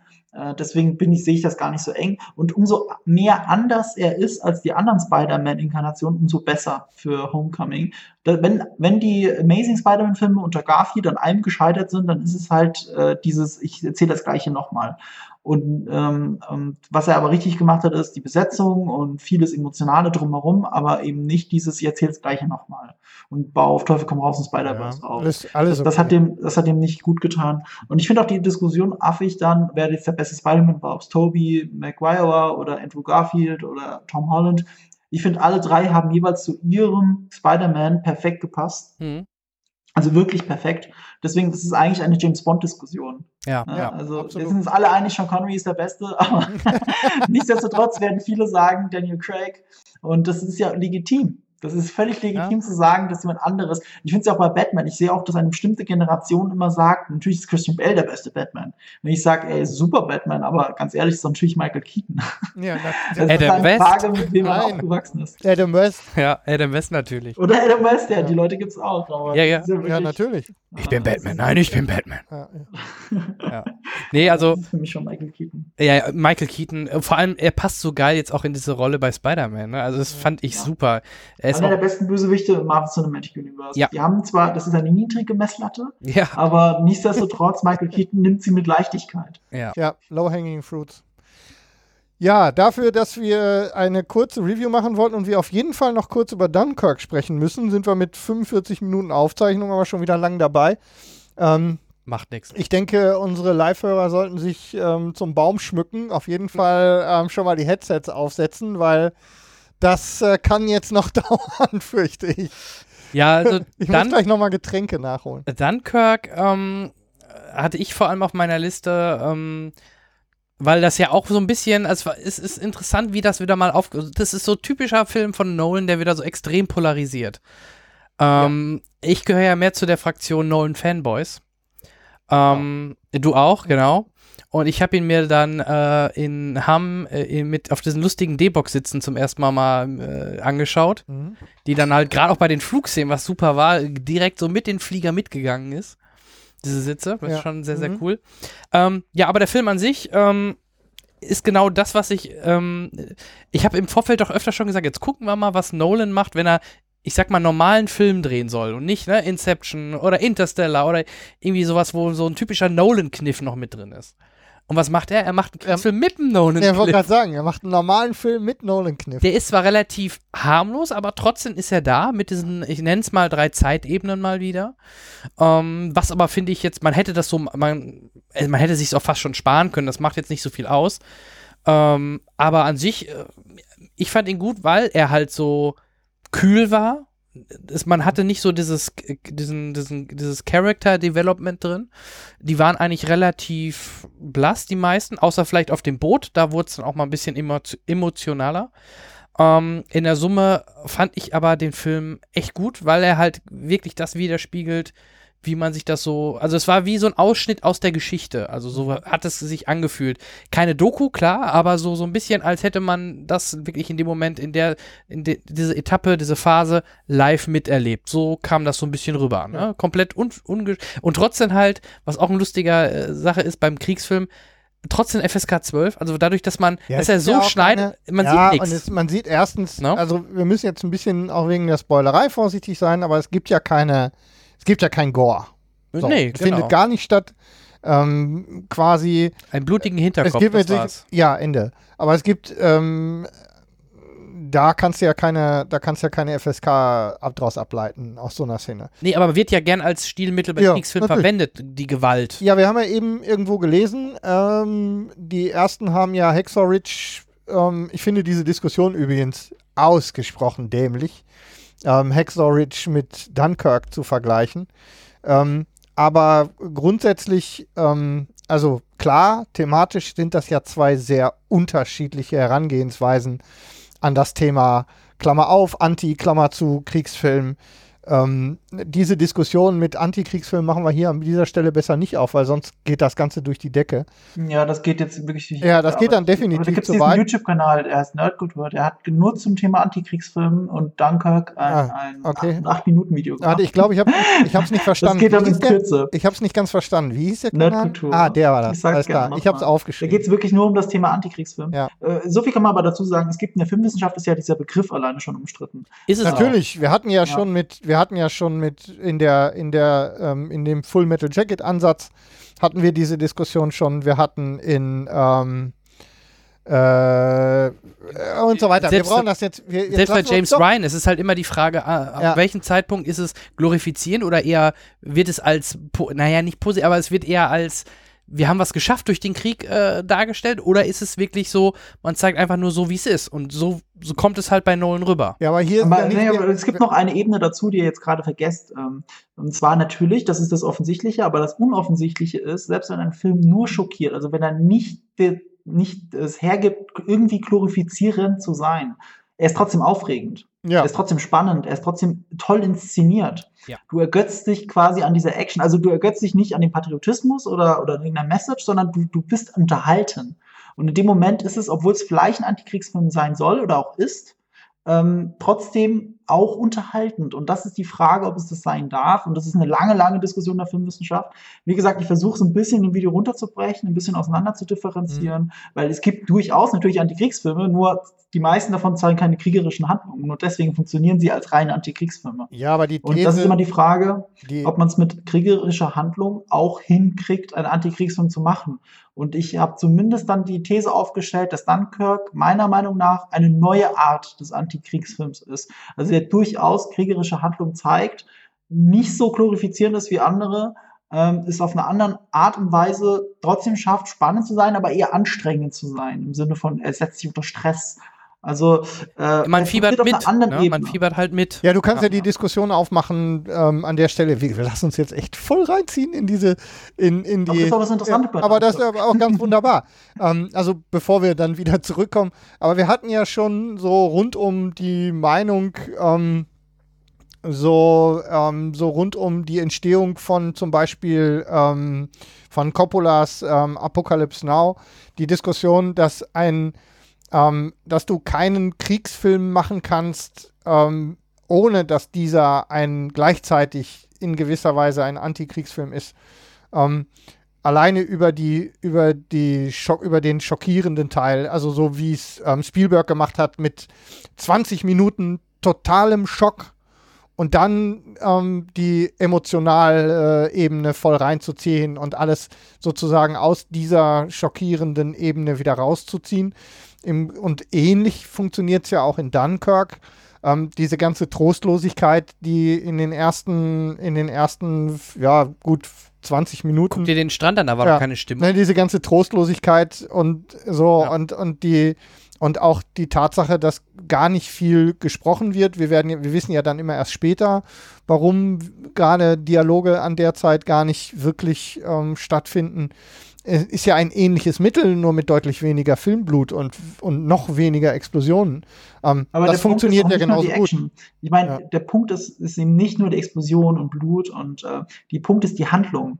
Also äh, nicht die Handlung im Sinne von die Geschichte, sondern die Handlung im Sinne von was machen die Leute. Ja. Ähm, in Dunkirk müssen alle Soldaten diesen Krieg ertragen. Sie können fast nichts tun. Der Einzige, der was tun kann, ist Tom Hardy. Und er muss dauernd ertragen, dass er zu wenig Sprit hat. Ja. Also ähm, er muss abwägen, was er tut. Er kann auch nicht alles tun, was er gerne möchte. Ähm, die Leute ertragen den Krieg und können aber selber nicht aktiv irgendwas dagegen tun. Genau. Und das ist der Unterschied, der große Unterschied zu allen anderen Kriegsfilmen, die kriegerische Handlung zeigen. Normalerweise kämpfen die Soldaten ja dagegen an. Soldat kämpft gegen Soldat. Aber hier ist es so, dass eben die einen Soldaten, die Briten und auch die Franzosen, eben sehr viel ertragen müssen von einem gesichtslosen Feind. Das Ja, ich auch sehr ja besonders in. Dunkirk, dass äh, die deutsche Wehrmacht eben nicht gezeigt wird. Und zwar nicht, um sie besonders böse, also man könnte sie ja mystifizieren, ähm, äh, darzustellen oder irgendwie äh, besonders unpolitisch zu sein, sondern ich, ich habe es so genannt, ähm, nicht der, nicht der Soldat, also nicht der, also nicht die Soldaten sind der Feind, sondern der Krieg ist der Feind in Dunkirk. Absolut. Ist, der Krieg ist eine Urgewalt, sowas wie eine Katastrophe. Dunkirk ist im weitesten Sinne ein Katastrophenfilm, weil, weil der Gegner eine nicht, ähm, eine kaum zu bezwingende Urgewalt ist, die, die man nur minimal kontrollieren kann und man muss es halt einfach ertragen, um zu überleben. Und äh, das, das, das nimmt halt diesen Moment, den eben Soldat Film 2 hat, raus, dass, dass ja die Protagonisten was tun können. Selbst Omaha Beach, du fieberst ja mit, du fieberst mit Tom, äh, mit Tom Hanks mit, wie er über den Strand hechelt und wie er versucht, diese Bunker aus, auszunehmen. Ähm, und das hast du ja in Dunkirk gar nicht. Du hast nur die Flucht oder das Aushalten und Verharren. Ja. Das ja in Ja. wirklich vielen Szenen wirklich nochmal auf den Punkt gebracht wird. Also ich sage nur diese Schiffsszene, Genau. wo die Leute einfach nicht vom Fleck kommen. Ja, aber das ist, im Prinzip geht es ja bis zum Schluss genau darum. Vom, von allen Seiten einfach von Katastrophe, also von drei Seiten im Grunde von Katastrophe. Der Flyer Also ganz am Anfang sagt doch schon alles. Ne? Ja. Dieser Flyer, der da vom Genau. Himmel flog. Und du bist auf der einen Seite vom Feind eingeschlossen, auf der anderen Seite vom Meer. Ähm, dazu kommen noch, und das ist ja, da, da kann man nicht viel spoilern, da wird dann auch ähm, aus der Luft, dann sind wir bei diesen drei Ebenen, ähm, die ja auch zeitlich nochmal abgegrenzt werden. Ähm, und die, ähm, der, alle sind getrieben, ohne sich tatsächlich von der Stelle bewegen zu können. Das heißt also, das, was mich treibt, rückt einfach die ganze Zeit näher. Und das macht viel von der Stimmung im ganzen Film aus. Und das ist einfach, ähm, ja, ist großartig, vor allem über die gesamte Strecke. Und wir müssen in dem Zusammenhang, weil wir es ja eben damit eingeleitet haben, auch bei Baby Driver natürlich auch über die Musik sprechen. Überhaupt über den gesamten Soundtrack. Hans Zimmer halt, ne? Ja. Ist natürlich Ja, mit dem Ticken und es passt Ja. einfach. Ja. Er macht das genial. Ja, ist einfach. Ja, ich habe auch ein sehr geiles Video auf YouTube gesehen. Äh, auf das hätte ich nie selber kommen können, weil ich von Musik in Wirklichkeit ja gar keine Ahnung habe. Äh, über den sogenannten Shepherd Tone. Der Shepherd Tone ist äh, eine Idee, äh, wie soll ich sagen, drei, ach, ich bringe das bestimmt falsch durcheinander, drei unterschiedliche äh, Tonhöhen Mhm. äh, werden übereinander gelegt und dadurch klingt es so, als, als würde ein Ton permanent ansteigen. Das kann er aber nicht und tut er natürlich nicht. Er ist in Wirklichkeit Mhm. die ganze Zeit Ah, gleich. hm. Aber umso länger du ihn hörst, umso eher hast du das Gefühl, es steigt an. Ja. Also so wie du das Gefühl hast, das Ticken der Uhr wird schneller, ist es aber gar Mhm. nicht. Nee, Also das ist natürlich die ganze Zeit gleich, weil sie einfach nur einen Ticken von der Uhr aufgenommen haben. Und sie machen es auch nicht künstlich schneller. Das ist schön ist der- Shepard-Tone-Effekt. schön ist der Zeitpunkt in dem Moment, wo das Ticken aufhört. Ja, stimmt. Großartig. Ähm, aber das man Gro- ja nicht spoilern. Nein, das Nein, nein, nein, nein. Ich sag ja nur, dass es wollen ihn wir gibt. nicht. Ja. Ja, und äh, aber eins möchte ich noch zu diesem Shepperton sagen, wo ihr ihn erleben könnt, zum Beispiel, ist äh, Super Mario 64. und zwar, wenn, und zwar, wenn äh, Mario diese Treppen hochsteigt, die, die unendlich lange scheint, ist, Ja. äh, steigt der Ton auch so an. Und das ist aber nur dieser Shepard-Ton, der abgespielt wird. Das fühlt sich nur an, als würde er steigen Ja. und würde nie aufhören, so wie die Treppe. Ja, großartig. Sehr, also sehr schönes Video, Fall, schaut euch das an. mal auf jeden Fall. Äh, das heißt, das ist bei Vox.com, bei deren YouTube-Kanal zu finden. Das ist Okay. ganz neu, quasi mit Kinostart gekommen. Ja. Äh, Dunkirk wir. und Vox. W-O-X, und dann findet ihr es schon. Vielleicht kann, ähm, vielleicht kann der Chat mal kurz den, den Link dazu raussuchen, damit wir das später verlinken können in den Shownotes. Ähm, okay. Ja, also ich, auch da gilt natürlich. also wir sind uns alle ähm, drei einig, ne? Wir sind uns einig, Dunkirk ist auf jeden Fall auch ein großartiger Film. Ja, da Ja. gibt's also zumindest, also selbst wenn man am Ende, er hat ja durchaus Probleme, ähm, die Figuren, ähm, für die Figuren Gefühle zu, also ich sag nicht, dass man nicht für die Figuren Gefühle entwickeln kann, aber die Ge Figuren entwickeln sich ja nicht mit dem Zuschauer wirklich mit. Also es ist nicht so, du hast jetzt eine Identifikationsfigur, äh, mit der du eine Odyssee durchmachst, du hast drei verschiedene mit drei kleinen Odysseen, in Anführungsstrichen. Ähm, das ist nicht das gleiche wie in den meisten anderen Filmen. Ja. Aber ähm, das, das mag ihm durchaus dann, das kann man ihm anlassen, aber er hat ja diesen leicht dokumentarischen Charakter, deswegen braucht er das auch nicht. Ganz genau. Äh, ich würde ihn nicht uneingeschränkt empfehlen. Ich würde nicht sagen, das Nein, ist nein. der perfekte Nein, Film. es aber ist ich nicht würde für sagen, jeden was. Genau. Aber der Film ist ein Erlebnis. Ja, Das ist absolut. auf jeden Fall. Ja. Den muss man, das kann man nicht anders sagen, den muss man einfach im Kino gesehen haben. Ja. Also Bild und Ton zusammen von diesem Film. Also ich würde sogar sagen, die meisten Leute, die behaupten, der Film ist nicht gut, die haben den nicht im Kino gesehen, sondern die haben ihn auf dem Laptop Ja, genau. gestreamt, egal was sie Absolut. mir erzählen. Ja. Sie musst du im Kino miterleben. Der, der Film ist halt ein Erlebnis für all deine Sinne. Ja, und ich bin mir halt. sogar der Tastsinn, weil der Bass Ja. dir die, äh, weil der Bass dich die ganze Zeit streichelt. Es ist auch eine, es ist ja auch einfach, ähm, äh, wenn man, wenn man Killian Murphy gerne sieht, wenn man Tom Hardy gerne sieht. Ja, den ähm, sieht man ja nur die Augen. Ja, aber, ja, aber er ist ja schon Ja, sehr ja. präsent. Ne? Er hat ja schon. Und er hört sich an wie Bane. möchte ich Ja, genau, sagen. weil er die ganze Zeit in seine Maske spricht. Ähm, wenn man Kenneth Brenner gerne sieht und so weiter, dann ist man auf jeden Fall, dann ist man auf jeden Fall, ähm, ist man da ja immer richtig. Ne? So, da ist, das, das geht schon. Und ich habe eine schöne Überleitung ähm, zum unserem äh, eigentlichen Hauptthema, das ja nur eine Stunde gedauert hat. Ja, machen wir sofort. Dann will ich eben noch zwei Punkte sagen. Äh, die liebe Selenaya hat uns im Chat Ja. geschrieben, es geht da halt um drei Töne, die jeweils eine Oktave übereinander liegen. Ja. Für alle unsere Musikfreunde. Und sie hat sofort nochmal das Video verlinkt. Ich äh, freue mich sehr. Ähm, das werden wir uns A, natürlich auch zu Gemüte führen und wir werden es auch nochmal dann vielleicht in die Shownotes packen, ne? Dann haben wir das Video. Absolut, wir, wir verlinken das und ähm, vielen Dank an den Chat. Das läuft wie geschmiert bei uns. So, dann jetzt Henrik, So, ähm, wir können uns an der Stelle ähm, wirklich gut darüber unterhalten, wie es mit Popstars in ähm, Serien und Filmen funktioniert. Aha, Ähm, darüber können wir, glaube ich, hervorragend. sie nannten äh, ihn Ed. Ja. äh, ähm, darüber kann man, glaube ich, hervorragend überleiten. Denn wir haben in Dunkirk ja Harry Styles gesehen. Ähm, ich habe im Kino erlebt, dass, ähm, dass ganze Gruppen von Mädels äh, nach dem Film stehen geblieben sind, nur um den Namen nochmal im Abspann zu lesen. Ich ähm, verstehe es nicht, obwohl ich glaube, ähm, dass er seine Sache eigentlich ganz gut gemacht hat, so wie ich finde. Also ich kann das als jemand beurteilen, der ihn natürlich niemals erkannt hätte. Äh, ich ich habe das sogar ausgeblendet. Ich hatte es bestimmt irgendwo gelesen, dass Harry Styles mitspielt, aber pff, ich habe ja, sofort also wieder es war, es war Es gut. ist kein Platz Kann man auf nix, also für Festplatte für so eine dumme Information. Klärt mich mal eben auf. Und, äh, der Alex ist ähm, ein ziemlich äh, bekannter. Wie heißt die blöde One ähm, Band? Direction. Das war One. Direction. Ah. Der Schönling von One Direction. Das Okay. ist der, äh, Nicht der den Alex gespielt ich. hat. Ich wüsste nicht, wie One Direction aussieht. Ich habe Ja, den ja, gelesen, sind ja auch- nicht, Hat sich ja dass auch er ein. Musiker ist und ganz ehrlich, Ja. äh, er hat seine Rolle sehr solide gespielt. Absolut. Ich hätte nicht gesehen, dass man die hätte besser machen können. Ja. Also für mich war das so auf dem Punkt, so wie es sein soll. Und äh, also er hat ja eigentlich als Schauspieler da gearbeitet. Der große Unterschied zu Ed Sheeran in Game of Thrones ist halt, Ed Sheeran hatte wirklich ein Cameo. Ja. Der, der saß da rum als Statist und war Ed Sheeran, also vom Look her. Natürlich. Das kann man ihm anlasten. Ja, er hat Äh, er war nicht mein mal ein Gott. bisschen verkleidet. Ähm, er saß einfach da, war Ed Sheeran und singt auch noch. Ja, aber wir, Styles war halt eine Rolle. Der Jetzt- hat halt wirklich eine andere Rolle, einen anderen Menschen gespielt. du, ich habe versucht einfach, ich habe versucht einfach eine möglichst entspannte Überleitung ähm, hinzubekommen. Das das Ähm, war kein Vorwurf an dich. Äh, hat, ich, ich dachte, es hätte besser funktioniert, aber meine Radiofähigkeiten scheinen gelitten zu haben.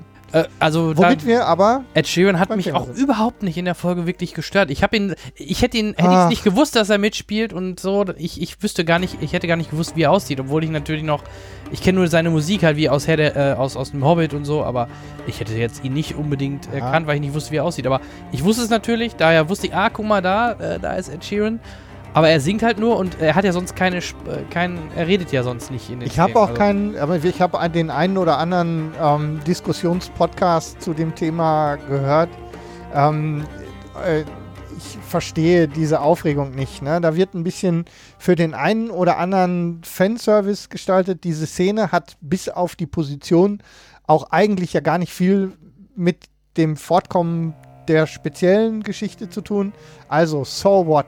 Ne? Genau, es wurde ja, Ja, nur aber so das ist ja der Punkt. Das muss Ja. man jetzt so sagen. Das ist ja der Punkt. Also ich, mich stört es nicht. Ich Ja. bin jemand gewesen, der Harrys äh, Ed Sheeran meine ich ähm, schon mal gesehen hat und direkt wieder vergessen hat, wer er ist und wie er aussieht. Also ja, der Hobbit war mir vom Hobbit her kannte ich ihn und das war's.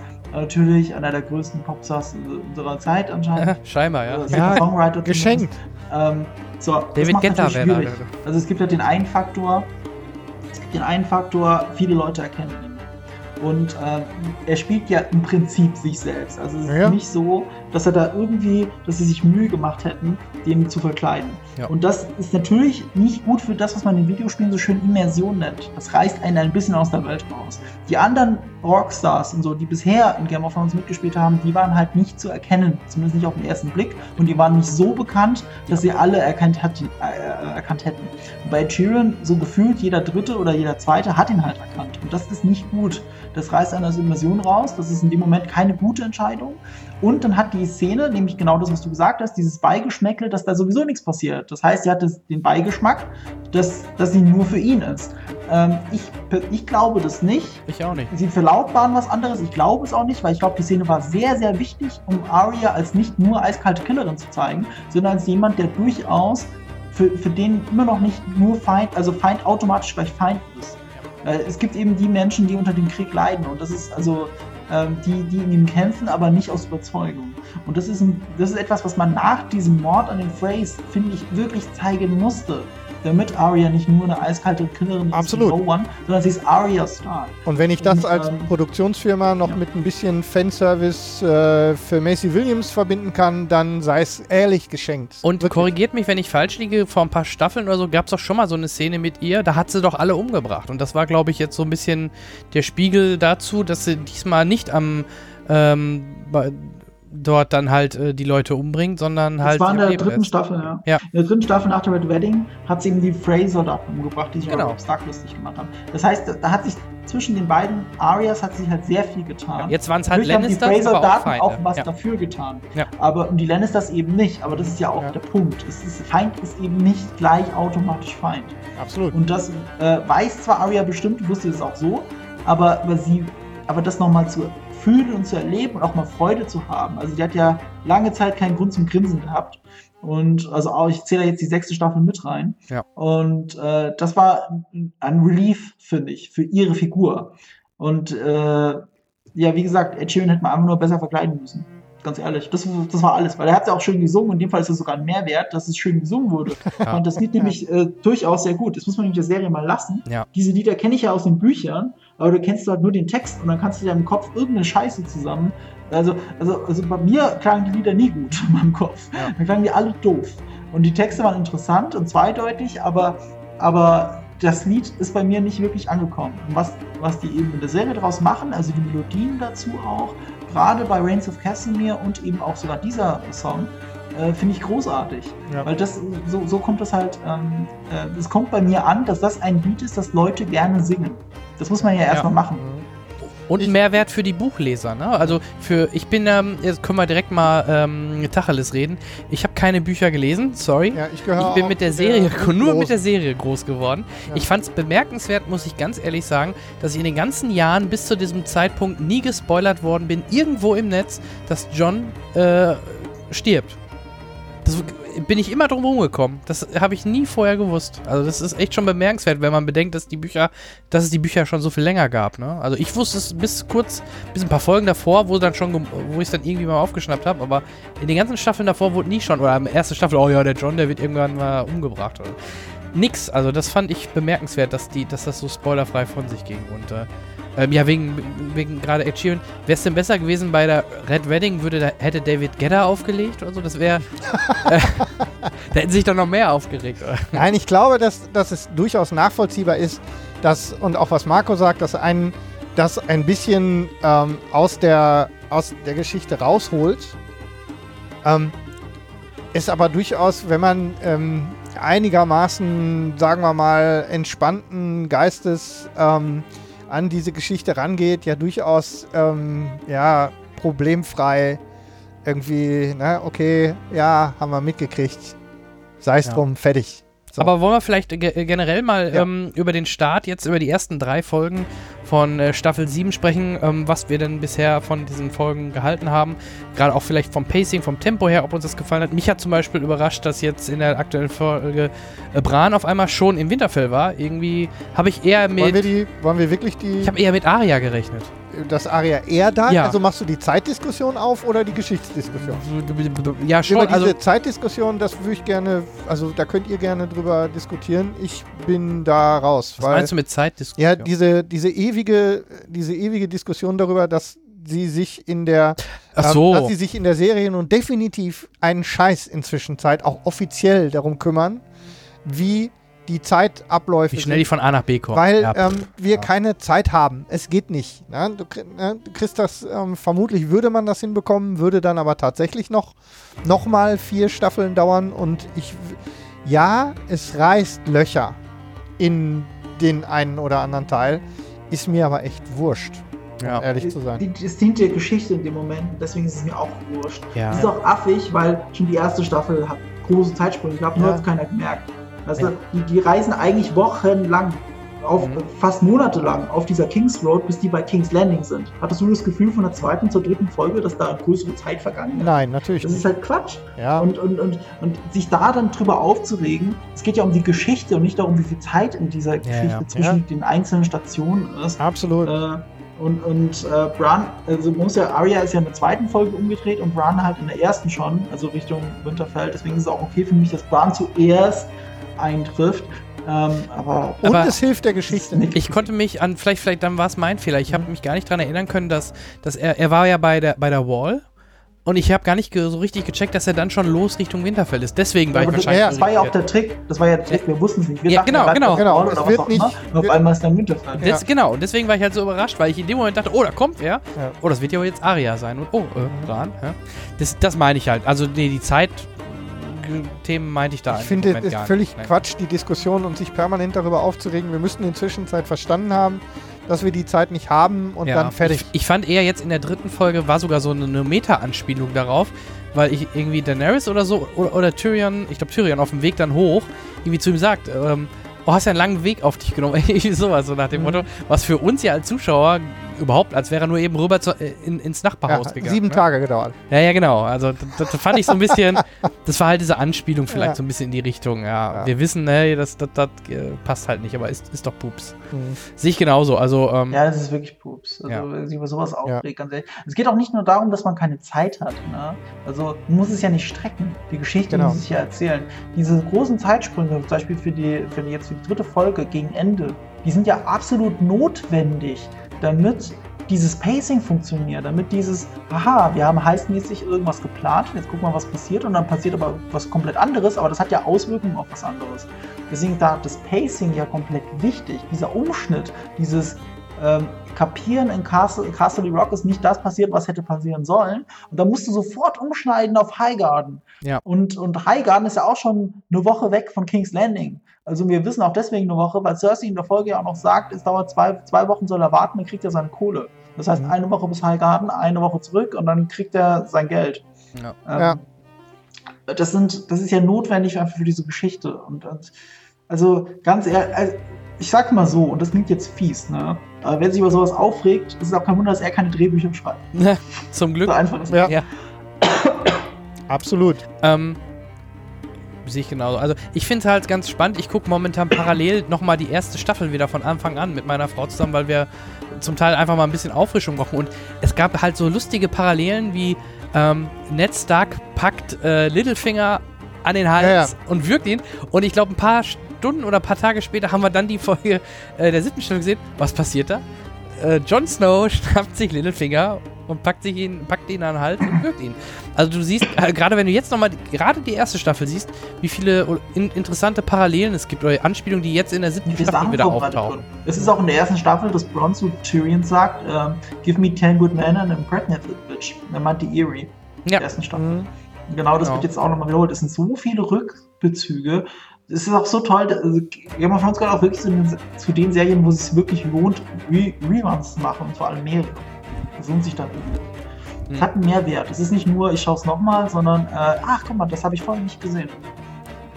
Und ähm, wenn man so generell die Charakterentwicklungen oder die Charaktere sich anschaut von der ersten Staffel, ich nenne, ich, ich hebe jetzt mal gerade mal die großen Hauptfiguren hervor. Es gab natürlich äh, während der ganzen Staffeln auch Verluste von, ich sag mal, etwas kleineren äh, Rollen, aber gerade jetzt eine Cersei, ein John, wie die sich weiterentwickelt haben, gerade Cersei, wenn man sie in der ersten Staffel nochmal noch wirklich noch so ein bisschen als liebe, blonde äh, Königin ähm, sieht und wie die sich doch, in was für eine Richtung die sich Lieb und entwickelt hat. blond, also äh, Ja, lieb.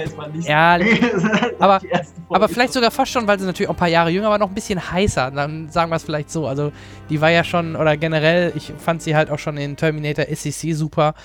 Ähm, ey, ich, ich mag sie halt einfach und ähm, wie sie jetzt mittlerweile so richtig, wirklich äh, badass geworden ist, natürlich durch die ganzen Schicksalsschläge und ähm, ja, äh, hat halt alles verloren, hat die Tochter verloren, rächt sich dann jetzt in der Folge auch wieder dafür. Was ich fand, ich habe mir die ganze Zeit überlegt, was macht sie? Haut sie wieder den Mountain Gregor auf sie drauf oder äh, lässt, sie, lässt sie sie vergewaltigen oder die Tochter vor den Augen von Cersei? Also da hätte es ja viele Varianten gegeben. Das stimmt. Und ich hätte mir ja wirklich gedacht, typisch Game of Thrones, Mhm. war es ja da am Ende auch, es wird ja wieder so zirkelschlussmäßig, wird ihnen irgendwas passieren, was, was Cersei auch passiert ist. Also, dass Ilaria zum Beispiel am Leben bleibt und, und die Tochter stirbt, habe ich mir schon gedacht. Ja. Aber dass es über den Kuss passiert, wo ich mir dachte, das wissen die nicht, oder wenn, dann können sie es nicht nachstellen, weil sie das Gift nicht kennen. Ja, ja. Das Ja. sieht man dann einfach nicht als Möglichkeit, obwohl ja dieser Zirkelschluss ja genau das gebietet. Er sagt ja, die, die muss durch einen Kuss, muss die Tochter sterben. Aber du denkst, nee, das wird ja nicht passieren. Und, und es passiert dann doch. Und das ist dann auch ein emotionaler Moment. Und das ist auch das Großartige an der Serie. Ja. Ähm, obwohl Ilaria Sand sehr viel, sehr böse Sachen gemacht hat. Und äh, wenn es jemand in Anführungsstrichen verdient hat, dann wohl die, die äh, Doran Mantell und Tristan umgebracht hat und Marcilla. Ja. Aber man hat trotzdem Mitleid mit ihr. ja. Und auch mit ihrer Tochter. Diese ganze Strafe ist ja unfassbar. Also was sich da was ja ausgedacht, wie perfide das ist. Und gleichzeitig trotzdem in, diesen, in dieser Gerechtigkeitsblase Auge um Auge, Zahn um Zahn. Also ich sage jetzt nicht, dass das moralisch gerecht ist, aber es ist ja in der einen oder anderen Rechtsprechung immer noch gerecht. Auge um Auge. Ich sag nur Todesstrafe, ist ja genau das. ja, absolut. Äh, Hast du schon Kinder, Marco? Nein. Glaub mir, wenn du später irgendwann mal Kinder haben solltest, dann ist das Ganze noch viel intensiver.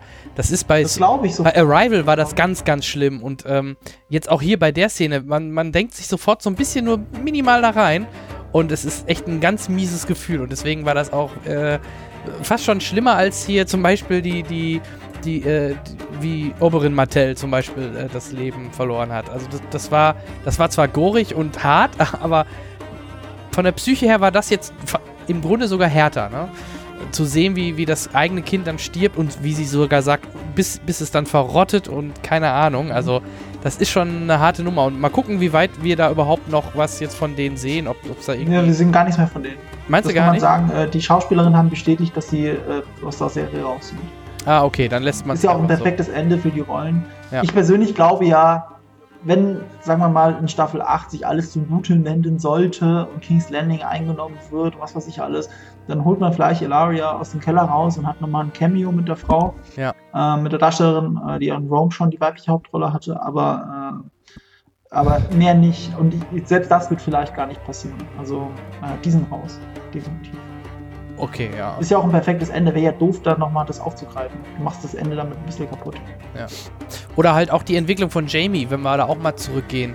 Äh, gerade in der ersten Staffel. Da hat sich ja besonders viel getan. Prince Charming, Für den keine also- Sympathie mehr hat, ja. Ja, er sah so Prince Charming aus und der hat sich auch. Genau, er hatte am Anfang überhaupt keine Sympathie, natürlich, wegen dem, was er dort halt mit, mit Er hat Bran sogar die hat. denkbar schlechteste Sympathie, die du Ja. entgegenbringen Ja. kannst. Also, er hat ein Kind aus dem Fenster geschubst. Richtig. Also, versuch mal den Typen, der in der ersten Folge einer Serie das Kind aus dem Fenster schubst, Hm. macht mal so einen der beliebtesten Charaktere und noch am moralisch noch am überlegensten im Vergleich zu den meisten anderen. Ja, Ausgerechnet den Typen. ich glaube, das hat sich das hat sich dann doch gedreht, ähm, gerade mit den ganzen Szenen zusammen mit, mit Herrn Schweighöfer, ne? Also mit der. Jetzt helft mir mal, Cem, wie heißt die gute Dame, die auch Ach bei so, Star Wars Herr mitspielt? Schweighöfer.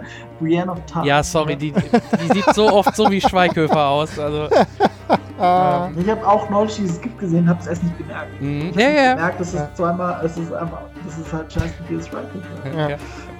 Und äh, Brienne, genau. Ähm, und äh, gerade in den Szenen, wo er dann auch seinen Arm verloren hat und, und man hatte schon Mitleid mit ihm und er wurde dann ja doch schon, äh, es wirkte dann so, ah, als würde er langsam den, den guten Pfad wieder einschlagen. Auch jetzt in der letzten Folge, dass er dann halt da Bestand hat, nur in Anführungsstrichen das Gift zu verwenden, also noch einen humanen Tod, einen Humanmord äh, hervorzurufen. Ähm, zeigte eigentlich immer das Positive, wobei er immer noch extrem halt an Cersei hängt und ähm, äh, vielleicht jetzt sogar das, äh, die Aktion oder dass er jetzt endlich weiß, wer ähm, äh, Joffrey ge- umgebracht hat, ist natürlich so ein Punkt, ähm, äh, das wird er ja mit Sicherheit dann auch weitergeben und das wird natürlich theoretisch für Tyrion auch wieder was bedeuten, wenn die sich mal wiedersehen. Und wobei ich glaube, an Tyrions Stelle würde ich nicht nochmal die Seite wechseln, aber es ist halt Family. Nee, Also, es ist- nee, ne? Aber, aber Ja. er und Jamie sind ja die zwei, die sich noch verstehen. Richtig, er hat ihn ja auch gehen lassen, ne? Meine ich, wenn ich das auch. Da kann man durchaus an Vernunft appellieren. Und da wird es dann interessant, wenn Cersei es trotzdem anders sieht. Ja. Also, wenn man jetzt mal nach dem Buch geht, äh, ist, äh, ist hier jeder Beweis, dass Tyrion es sein könnte, völlig egal, weil in ihrem Wahn äh, kriecht Tyrion immer noch durch die Red Keep in den, in den geheimen Gängen und wartet darauf, sie zu erdolchen. Also, Ja. äh, sie, hat, sie ist wirklich paranoid, wenn es um Tyrion geht. Also auch ähm, nicht mehr vernünftig oder logisch, sondern paranoid, krankhaft paranoid. Und ähm, das ist ja der Punkt, wo sich dann zwischen Jamie und Cersei, wo, wo das Band dann durchschnitten werden könnte. Und wie es dann eine Serie ist, wird man sehen. Ich fand es aber sehr interessant, dass Jamie sich Orlando gegenüber erklärt hat und auch gesagt hat, ähm, äh, dass er halt sieht natürlich, dass Cersei gerade verrückte Sachen macht, eben auch die Scepter und so. Das war ja ihn ja auch schockiert am Ende der sechsten Staffel. Aber er sieht, dass sobald der Frieden da ist, zumindest hofft er es, äh, dass dann Cersei keinen Grund mehr hat, so zu handeln, wie sie handelt. Mhm. Und dann Friede einkehrt und alles wieder gut wird. Glaubt er. Das ist das, was ihn jetzt vorantreibt Ja. gerade. Die Frage ist, ob er den Punkt erreichen wird, und daran glaube ich ganz fest, wo er das nicht mehr so sieht. Und er hat sich ja fast gegen den Beischlaf gewehrt. Fast. da hat man ja die ganze Zeit so gehofft, Ja, komm, fast. lass es, lass, Mhm. lass sie weg, lass sie weg. Ja.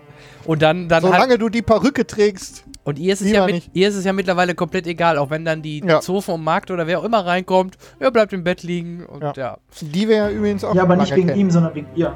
ja, ja, genau. Ja, Ja, ja, ja, natürlich. klar, natürlich. Er, er, er, will, er wollte es ja nicht. Sie macht einen auf King Robert und denkt, scheiß doch drauf, das wissen eh alle.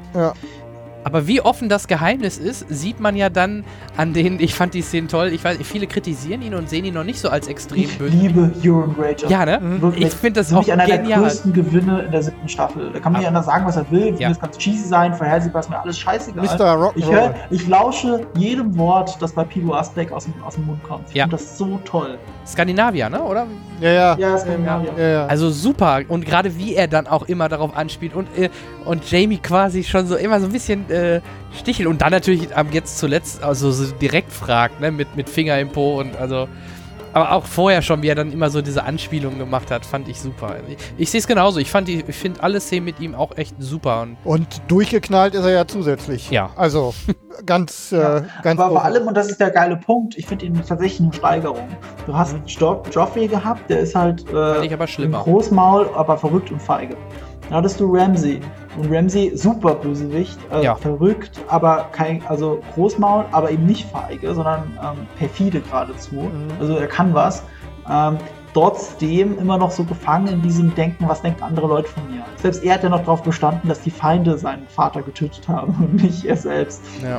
Ähm, wo selbst in Amber, äh, in Grey John, Grey John äh, Karstark vor ihm steht und dann sagt so, willst du mich verarschen? Das ist doch quatschig, jeder weiß doch, was, was hier passiert ist. Nee, Grey John Amber, so rum, Gott, den Namen. Small John, mein Gott, Ja, Small John Amber stand vor ihm. Mhm. So. Ähm, und dann hast du eben Euron Greyjoy, der von Anfang an quasi erzählt, dass er Balin Greyjoy, seinen eigenen Bruder, umgebracht hat.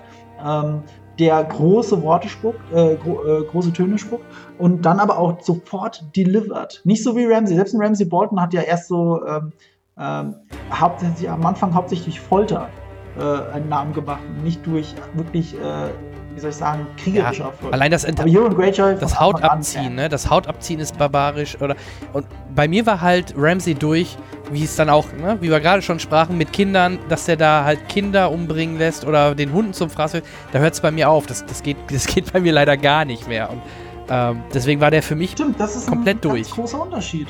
Der, der- der Ramsey äh, war faszinierend als Bösewicht. Der war ja sowas wie der Joker von Game of Thrones, finde ich. ja, Ähm, ja. Faszinierend. Der Joker finde ich schon, guck mal ins Gesicht, die Gesichtszüge. Also wenn er nicht ein perfekter Joker wäre, dann weiß ich auch nicht mehr, wer das stimmt, soll. ja, ja. Ähm, äh, er war sowas in seiner Art von Wahnsinn, auch so eine Art Joker für mich. Äh, unberechenbar geradezu, weil er so verrückte Sachen macht. Ähm, und äh, nicht den Wert menschlichen Lebens anerkennt. Das gibt es bei ihm einfach nicht. Er ist ein unfassbarer Soziopath. Äh, durchaus faszinierend, aber niemand, dem, bei, äh, bei dem du an den Lippen hängst und jedes Wort aufsaugst, der irgendwie sympathisch ist. Und das ist eben das, was Euron kann. Der ist nämlich auch ein Soziopath, kann auch viel, Mhm. aber er ist gleichzeitig irgendwie charismatisch. Das ist ja ein Ramsey Bolton nicht. Das ist auch ein Joffrey nie gewesen. Ganz genau. Aber er ist charismatisch. Und das macht ihn nochmal zu einer anderen Art von Bösewicht. Und ich hätte nicht gedacht, dass nach seinen wenigen, nach seinen zwei Auftritten bei der sechsten Staffel, das dabei rauskommt. Dabei hat ja Pilo Asbeck noch im Vorfeld große Töne gespuckt. Hat er gesagt, hier, das wird nochmal eine Steigerung zu Ramsey und Mhm. Joffrey und so weiter. Und da denke ich mir, ja, natürlich sagst du das, aber gucken wir mal. Und dann guckst du es und denkst, ja, what the fuck, er hat recht. Ja, ganz genau. Also sehe seh ich auch so. Und ähm, hier wurde gerade übrigens, ähm, der Felix schrieb, ähm, Euron ist halt einer der besten in Staffel 7 und er, er, erwähnt, er bringt nochmal zwei Personen ins Gespräch, die wir auch vielleicht mal kurz diskutieren sollten, nämlich Littlefinger und Varys. Ähm, da wird hier häufiger im Chat dann gesagt, ja, die waren in den ersten Staffeln deutlich stärker. Ähm, vielleicht lag es aber auch daran, dass wir dort mehr in deren Plänen schon noch mit eingeweiht waren oder mehr gesehen haben, was sie gemacht haben. Bei Littlefinger weiß man ja momentan so gar nicht, wo man dran ist, was er vorhat. Der Ähm, aber definitiv noch einer der derjenige sein wird, die das Zünglein möglich, ja. an der Waage. Also da ist jetzt natürlich die Gefahr, dass Marco wieder mehr weiß Marco schon, aber grinst im Hintergrund. Ich höre Marco grinsen. ähm, Äh, ich äh, ich, ich frage mich auch, ähm, ähm, ich, ich finde halt alles, was ihm passiert, ist ähm, durchaus von ihm eingeplant. Also man darf nicht vergessen, weißt du, mal, du hast ja diesen Moment, wie Ned Stark ihn erniedrigt, genauso wie es Jon Snow gemacht hat. ganz genau. Aber diese Erniedrigung hat nichts damit zu tun, dass er Ned Stark verraten hat, weil das war schon von langer Hand geplant. Alles, warum überhaupt Ned Stark in dieser Stadt war, hat er schon mit dem Mord mit, äh, an, an, an Aaron. Ähm, das hat ja schon, äh, hat schon mit Littlefinger zu tun. Ja. Also Littlefinger hat dies, all das ja schon immer geplant gehabt. Also das, die Erniedrigung von Stark hat die allerhöchsten Stark in Sicherheit gewogen. Also das Ja. war der einzige Zweck, den sowas haben kann, jemanden so zu provozieren, dass man, äh, dass der andere sich über ihm fühlt. Äh, so war es ja auch bei, bei Cersei schon. Cer- Cersei, äh, Joff, äh, Joffrey sage ich, äh, Cersei Littlefinger bedroht hat. Äh, ihr wisst doch dieser Spruch, Power is Power. Ähm, Ja. Da war sie auch in einer überlegenen Position und kurz darauf ist Joffrey gestorben. Ja. Ähm, und da war der Littlefinger auch dran beteiligt. Und ich- und jetzt eben Jon Snow und das ist jetzt die Frage für mich, was hat Littlefinger im Ärmel? Was ist sein Plan? Ich glaube nicht daran, dass es nur dieses, ich heirate jetzt Sansa, dann ist mein Lebenstraum erfüllt Plan ist. Warum sollte ich er überhaupt nicht nicht mal der Sansa den, den, seine wirklichen Pläne verraten? Eigentlich liegt er ja Sansa in Sicherheit. Wenn Sansa glaubt, dass das Einzige, was ihn antreibt, äh, die Liebe zu ihr ist, dann, dann, dann wiegt er sie in Sicherheit. Ja, glaube ich auch. Und ähm, man hat ein bisschen was im Trailer schon gesehen. Ähm, es könnte ihm ja auch, das, das ist auch spoilerfrei, es gab ja bei diesem, es gibt diese Rabenkorrespondenz und die wird ja aufgezeichnet und äh, da könnte es ja auch noch eventuell belastbares Material geben aus der Ramsey-Zeit, ne? Weil auch die waren ja Könige, waren ja, waren ja Chefs bei äh, Könige, nee, wie heißt es? Ähm, König des Nordens halt von, von Winterfell. Und wenn es da auch äh, natürlich Korrespondenz zwischen Littlefinger gab und Ramsey, dann könnte das ja, Ja. theoretisch ans Tageslicht Ja, der kommen. Blick, den er, als, äh, als er gehört hat, dass äh, alle, alle Genau, mit der Raben Bestellung mit dem. Aufzeichnungen- Ja, ja, genau. Dass der, Ja. dass der äh, Meister alle, alle Raben ähm, äh, au, ähm, äh, archiviert hat, ähm, dann wird, äh, da wird das Gesicht war schon ähm, vielfältig. Na, aber da muss man jetzt auch direkt dazu sagen, äh, Sansa hat ja schon in der sechsten Staffel ähm, Littlefinger damit konfrontiert, dass er entweder ein Idiot ist, weil er, weil er sie an Ramsey gegeben hat und nicht wusste, was Ramsey macht oder was Ramsey für ein Typ ist, Mhm. oder er ist ein Idiot, äh, weil er genau wusste, was passiert. In beiden Fällen ist er aber ein Trottel. Ja. Und, Ja. Ähm, aber sie hat am Ende dann trotzdem getan, was er wollte. Das war nämlich sehr mächtig in dieser Szene. Am Ende hat sie genau das getan, was er wollte, nämlich die Knights of the Whale äh, mit in diesen in die Schlacht der Bastarde genommen. Ja. Und äh, er hat dann trotz ihrer überlegenen Position am Anfang dieser Szene trotzdem gekriegt, was er wollte. Und das ist eben sein Talent. Er kriegt immer, was er will, auch wenn er schlecht dasteht. Und jeder denkt, aha, wir haben ihn erniedrigt oder sonst irgendwas. Nee, äh, äh, am Ende kriegt er, was er will. Ähm, was es halt nicht gibt, und das sollte man vielleicht bedenken, ist, äh, Sansa meint zwar alles zu den Finger zu wissen, aber es gibt ja noch die eine Sache, die sie einfach nicht weiß, dass er Ned Stark verraten hat. Ja. Er war ja derjenige, der die Goldcloaks gegen Ned Stark aufgehetzt hat. Und das ist etwas, was, was sie eben nicht weiß. Weil das würde sie ihm nicht verzeihen. Die meisten Sachen, selbst diese Vergewaltigung und alles, wenn es der Sache dient, also mit den Knights of the Whale, dann erträgt sie, erträgt sie äh, diese äh, Anspannung zwischen den beiden. Das erträgt sie dann. Aber wird sie auch ertragen, wenn er eigentlich der Schuldige ist für Ned Starks Tod? Das ist doch die Frage. Äh, Ja, richtig. Wobei man da ja auch immer, er, er macht ja kein Hehl draus, dass er auch die Mutter äh, geliebt hat. Ähm, von daher ähm, war das für ihn wahrscheinlich jetzt kein Problem, dann den äh, Mann, also Ned in dem Falle, dann halt in Anführung, ja, zu verraten im Endeffekt. Ne? Also ähm, selbst da könnte man sagen, ja, der hat das aus Liebe für, gemacht oder keine Ahnung. Also du glaubst, Ja, aber da ist immer die Frage, wie stark das gewichtet ist, weil Ja. äh, sie hat das ja sofort mitbekommen. Sie war auch deswegen äh, ihm nicht äh, zuträglich, als er sie besucht hat im Lager damals in der zweiten Staffel. Also ähm, Äh. er wusste ja, dass er damit auch seine Chancen verbaut. ja. Und es kommt natürlich Also noch ein bisschen zumindest an, wie, wie Sansa überhaupt auf solche Sachen jetzt reagiert oder ob die deutlich abgebrühter ist. Wurde ja schon immer der Quervergleich gemacht mit der Frisur zu Cersei, dass sie jetzt die, Fris die Haare trägt wie Ja, Cersei. auch die Klamotten. Ne, das, Ja, Das, vielleicht ist sie Ja. ja mittlerweile auch schon äh, durch die ganzen Vorkommnisse so abgehärtet, dass sie das äh, anders hinnimmt oder äh, darauf anders ich, reagiert. sicher, was, ich bin noch nicht ganz sicher, was, ähm, was wir von Sansa noch zu erwarten haben. Da Das kommt darauf an, wie, wie stark der Einfluss von Littlefinger ist. ja, Aber ich glaube, am Ende ist dein Blut trotzdem dicker als Wasser. Also ich kann es mir immer noch nicht vorstellen. Es gibt so diese Tendenzen, es wäre krass, wenn sie der, der neue Bösewicht oder sowas wäre. Äh, Aber ich glaube, sie ist eher der Gegenentwurf zu Cersei und der Gegenentwurf beinhaltet eben auch gewisse Sachen des Feindes anzunehmen. Cersei macht ja nicht alles falsch. Nee. Sie ist ja, Absolut nicht. sie ist ja durchaus böse, aber äh, sie macht ähm, viele Sachen ja genau richtig. Und damit liegt dann Sansa auch im Zweifelsfall gar nicht. Und dann wurde hier gerade im Chat ja auch noch Varys erwähnt. Da fand ich halt auch gerade jetzt aktuell die Szene mit, ähm, das wurde glaube ich hier auch von, ich gucke ich mal eben nach, die Credits soll die Person noch nie bekommen, was, äh, dass er die, eine starke Szene jetzt in der Folge hatte mit ähm, Melisandre. Ich finde es gerade nicht. das ist das Problem. Äh. Guck mal nach. Auf jeden Fall, die war auch gut, wo, wo er halt sie fragte, ja, wo wolltest du jetzt hin, was machst du jetzt, warum haust du ab oder so. Äh, generell finde ich ihn halt immer noch sehr stark. Ich bin halt auch gespannt, was er noch ähm, plant oder ob er jetzt wirklich hinter ihr steht. Glaube ich halt nicht, weil äh, schrieb auch jemand, er sagt ja halt selber, er ist immer zwei Schritte voraus. Yvonne war das. Yvonne, genau, vielen Dank.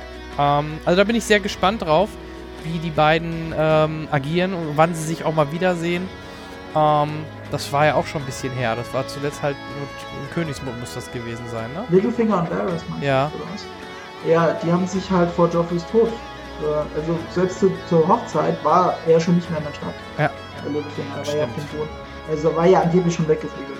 Äh, Das heißt, die haben sich da wirklich ein oder zwei Folgen vorher das letzte Mal gesehen. Ähm, wie sicher ist eigentlich, dass äh, Jon Snow wirklich ähm, mit Daenerys verwandt ist? Äh, 100% sicher. Ja. Ja, seid ihr? Das, wir, Also, Ja. Kollege, wir wissen, ja. Ich, heute in der Arbeit. Also erstmal ist es offiziell bestätigt, aber gut, da kann man jetzt sagen, Ja. okay, be- Ist es bewusste offiziell Missverständnis- mit, mit, Ich hab- ja, ja, bewusste Ich habe mit einem. Arbeitskollegen um Ja. Kasten Bier gewettet, weil er war felsenfest Also davon überzeugt, dass das nur eine Finte gewesen sein soll. Äh. Gerade die aus dem letzten, aus der sechsten Staffel die Szenen äh, vom Turm, wo man dann halt auch diese Überblendung gerade zwischen dem Kind und äh, John sieht. Ja, ja. Deswegen eindeutige Inszenierung. Das Ja. kann man natürlich sagen, da könnte das eine tolle Finte sein. Aber wenn das eine tolle Finte wäre, würde es ja die ganze Geschichte kaputt machen. Ja, ja. Du machst in dem Moment, Genau. die, du machst die Geschichte kaputt. Es geht nicht immer um Überraschung. Es geht darum, eine gute Geschichte zu erzählen. Und das ist eine gute Geschichte. Und es gibt halt drei Millionen Sachen, die dafür sprechen. In Büchern sogar noch mehr. Also das ist noch eindeutiger. Aber, aber hier ist es halt so, das Foreshadowing ohne Ende, auch in dieser Folge. Wir reden Ja, über. Rhaegar ganz kurz, als mit Genau. dem Drachen. Und, äh, und wie heißt es so schön, wie hat Sebastian Sammy gesagt, ähm, Rhaegar didn't like killing, he loved singing. Hm. Und äh, was mag Jon Snow nicht, sagt er in dieser Szene. Es ist halt, also, dass Danny die Schwester von Rhaegar ist, ist eh klar. Jetzt ist die Frage, in welchem Verwandtschaftsverhältnis steht Jon Snow zu ihr. Ja. Rhaegar Targaryen und Lyanna Stark, das war eben die Verbindung von Eis und Feuer, die keiner vorher gesehen hat. Und da ist eben dann die perfekte Verbindung aus Außen- Eis und Feuer eben Jon Snow bei rausgekommen. Mhm. Das ist die Idee dahinter. Das war der große Reveal. Und du machst nicht einen so geilen und großen Reveal und inszenierst ihn so und machst ihn eine Staffel später wieder kaputt und sagst, haha, der ist doch nicht der Sohn von Rhaegar Targaryen. Genau. Was sowieso keinen Sinn macht, weil niemand außer Bran weiß es. Ja. Also niemand Richtig. außer Hound Reed war noch dort, der witzigerweise der Vater von Mira Reed ist, die mit Bran reist. Also sie weiß es vielleicht gar nicht, aber ihr Vater weiß. Es gibt eine lebende Person, die das bezeugen kann. Der lebt noch. Du, ich sehe es genauso. Also deswegen leicht verdienter Kasten Bier, es, vermute es, ich. es fehlt auch alles andere raus. Du hörst dann so komische Nein, es äh, kann. Theorien es kann wie, ja. ähm, der Robert Baratheon könnte ja der Vater gewesen sein, auch die dunklen Haare und so. Das ist halt Bullshit. Ähm, es ist halt bei den Targaryen schon immer so gewesen, dass die Bastarde, die außerhalb eben der, der, die haben ja immer sich miteinander gepaart, die Targaryens, aber wenn die mal außerhalb was hatten, da kamen auch dunkelhaarige Kinder dabei raus. Und Robert Baratheon hat halt Lyanna Stark drei Jahre lang nicht gesehen. Der Krieg ging drei Jahre. Mhm. Also der hat, der hat die nicht geschwängert. Da muss man sich keine sagen. Und dann kommt sowas, ja, aber Sir Arthur Dane könnte es ja auch sein, also der, der sie beschützt hat. Aber das ist auch wieder antiklimaktisch. Das macht einfach keinen Sinn. Es ist natürlich eine Möglichkeit, aber es könnte auch sein, dass ein Alien mit dem UFO gelandet ist, ausgestiegen ist und kurz seinen Samen irgendwie in eine Menschenfrau gesetzt hat und wieder abgehauen hat. Also, es ist, nur weil es nicht ausschließen kann, ist es nicht logisch, dass es so ist, weil eine gute Geschichte ist. Game of Thrones will vor allem eine gute Geschichte erzählen Ja. und nicht eine überraschende Geschichte. Theoretisch mü- könnte es ja jetzt schnell gehen, ne? dass John auch erfährt, hey, ich bin verwandt mit Daenerys, weil ja, äh, Ja, Bran jetzt Bran äh, ist da ist. Ist da die Frage, wann Jon nächste- zurückkommt. Der nächste Rabe ist nie weit. Ja, oder Ra äh, ich- das wird er ihm Ja, persönlich er sagen. Nein, nein, aber- nein, das meine ich nicht. nicht Aber-. Nein, Ja. natürlich nicht. Aber ich meine, ne, die Strecken sind kurz. Ja. Ja, und wenn die Geschichte mit Drachenglas ähm, und der weiteren Kriegsentwicklung, die ja jetzt schon vorherzusehen ist, in Teilen stattfindet, wird er ja vermutlich relativ, also ich weiß es natürlich nicht, aber relativ schnell mit jemandem in Kontakt kommen, der es ihm sagen kann. Ähm, da auch wieder Marco weiß es wahrscheinlich. Ich gehe davon aus, dass wir jetzt in den nächsten Folgen, wahrscheinlich erst in der letzten Folge zum Beispiel auch überhaupt diese Bedrohung des Night Kings und der Armee der Toten erst sehen werden, frühestens. Und dass das eher ein Hauptthema wird in der letzten Staffel, weil macht ja ne, rein dramaturgisch, äh, Dramaturgisch. Ja. macht auch Sinn. Ja. Wolltest du Ähm, Bier? Ich brauche noch ein Bier. Und ähm, ja, jetzt hast du mich. Ach genau, was, was, was ich wegen Drachen oder wegen, wegen dem Night King noch sagen wollte, weil John erzählt das immer so und keiner glaubt ihm so gefühlt, ne? Warum? äh, Daenerys hätte, ihr, hätte ihm noch den Vorschlag gemacht. Komm, wir gehen mal eben auf meinen äh, Drachen und äh, fliegen mal eben rüber über die Wall. Und wir gucken Ja, mal eben nach. So einfach ist es doch jetzt auch nicht. Also das ist Ja, ja, ein ganzes. Land dazwischen. Das ist ja ein ganzes Land dazwischen. Aber, aber guck mal, da, da Ja, sind wir wieder bei Distanzen. Das könnte doch egal sein. Ja, aber nee, das ist ja nicht egal, Ja. also wenn du auf einem Drachen rumreitest. Also Rumreiten. Äh, es ist ja auch deswegen nicht Ja. viel, also es ist schneller, aber es sind ja trotzdem mehrere Argument. Tage und es ist auch, auch Käse. Ich meine, die soll ja nicht mit dem Drachen da jetzt so, und weißt du, dann schubst du so runter oder so. Das ist ja auch gefährlich. Ja, Ja, wobei der Felix eben im noch Chat Feind und nicht Alliierten fliegst du nicht äh, alleine rum. Ja. Da würde ja jeder dagegen raten, selbst wenn das machbar wäre. Also über solche Sachen mache ich mir da gar keine Gedanken. Ähm, es geht ja schon darum, geht jetzt die ganze Armee von ihr, äh, die, gehen die Drachen dahin, um eben gegen die Untoten zu kämpfen oder nicht? Und Ja. äh, Ja, und der, keinen Grund, ja, der Felix schrieb eben im Chat, dass wir auf jeden Fall ähm, den John noch auf einem Drachen reiten sehen. Ähm, irgendwann in den letzten ähm, Folgen der jeweils entweder Ich diese glaube oder nicht. glaub immer, dass diese Drachenreiter-Geschichte völlig überbewertet ist. Ja, das, ich weiß nicht, was ich davon halten soll. Die Frage ist ja sowieso, was ist mit, ähm, also wo werden die Drachen ihren, ähm, ihren größten Auftritt haben? Ne? Werden sie das an der Wall haben? Ähm, Nee. wird, die Wall, wird die Wall fallen? Wird sie, denke ich. Äh, oder, oder laufen wie. Äh, Könnte das Ende wandern, der, der wandern Staffel die, werden. Ja. Wandern, die, ähm, wandern sie außen rum? Mhm. Ähm, ja das glaube ich nicht. ja, das ist ja diese Diskussion, Das ja die wir, die wir, das ist ja diese Vorspann-Diskussion, die wir im Moment haben. Mit dem Äh, vereisten Ach, mit Meer. dem nee, komm Verein- bitte. Ich möchte es kurz klarstellen. Guck die Animation genau an. Das Ding zoomt nochmal raus. Da ist nichts zugefroren. Das ist halt einfach nur so, so Eisnebel. Und daneben Ja, ich sind richtige Schollen sogar. Genau, darauf wollte ich ja hinaus. Diese Also- Diskussion ist ja immer so, diese Diskussion ist ja immer so schwammig. Ne? Ist ja immer, der eine hat was gesehen, der andere nicht und schon entstehen Dinge, die, ähm, die, die ganz merkwürdig sind. Ähm, ich wollte ja darauf hinaus, ist, das, ähm, ist es nur wieder eine, eine unnötige Diskussion oder wo werden wir ähm, dann den entscheidenden, diesen, diese entscheidende Szene mit den Drachen sehen? Im Chat wurde es ja auch gerade von Felix, glaube ich, erwähnt. Ich glaube es ähnlich, dass wir schon, weil sonst würde man die Ballista nicht so prominent äh, hervorheben. Äh, da, da wird schon Kampf mit den Drachen in der Richtung sein. Werden wir denn einen Weil sonst will, Ja, werden Sie denn mit diesem lustigen Ding, mit dem einen Teil, die Wahrscheinlichkeit, damit einen Drachen zu treffen, ist ja relativ gering? vielleicht ein. Ja, aber ja, mit einem, mit einer Ballista ist die Wahrscheinlichkeit. Wahrscheinlich. Aber warum sollte man nur eine Ja, sonst haben wir den, Ballista sonst haben wir den, ähm, sonst haben wir die, äh, die Hobbit-Diskussion. Ja, ja, eben. Nee, die bauen ja nicht nur eine Ballista, das ist ja affig. Ja. Aber findest, das, das Ding ist, was er gezeigt hat, war halt ein Prototyp. Er erzählt ja, dass die, äh, die, ähm, die Ja, so, besten Schmiede und so weiter, Bogenbauer, was weiß ich alles, aus Ja. der Stadt eben dieses Ding gebaut haben. Und dann probiert das aus und es funktioniert und das ist halt ein Prototyp. Da brauchst du halt jetzt die ganze, jetzt bemannst du halt alle äh, Mauern damit. Man darf auch nicht vergessen, äh, die, die Dornish konnten sich ja auch deswegen 150 Jahre lang äh, den Targaryens gegenüber, ähm, wie soll ich sagen, ähm, äh, äh, konnten Abstand von denen nehmen, mussten nicht das Knie beugen, weil Mhm. sie einen Drachen getötet haben mit einer fucking Ballista. Aber die ihnen halt ins Auge, das war eine schwächere Ballista. Äh, Das ist ein Punkt, der mir nicht so richtig aufgefallen ist. Aber diese Ballista hat dann diese, diese zwei Bögen. Also das ist schon eine andere Art von Ballista als das, was- was man bisher in der Serie gesehen hat. Sehr selten, zum Beispiel beim Kampf äh, um, Black, um Castle Black. Da wurden Ballisten auch eingesetzt Mhm. aber die sahen eben nicht so aus. Und ähm, wie gesagt, durch eine normale Ballista ist schon mal ein Drache gestorben, aber der Schuss musste halt ins Auge gehen, damit er durch den Knochen kommt. Und ähm, hier, der kann wirklich durch den Schädel schießen. Also es ist nicht die schlechteste Waffe. Eigentlich eine sehr logische Waffe. Ja. Das heißt, die Frage ist, ähm, wie viele Drachen bleiben am Ende über, um noch drauf zu reiten und daran wird sich entscheiden, ob John drauf reiten darf oder nicht. Äh, ja. Oder, ja. Also da, da warten wir mal ab.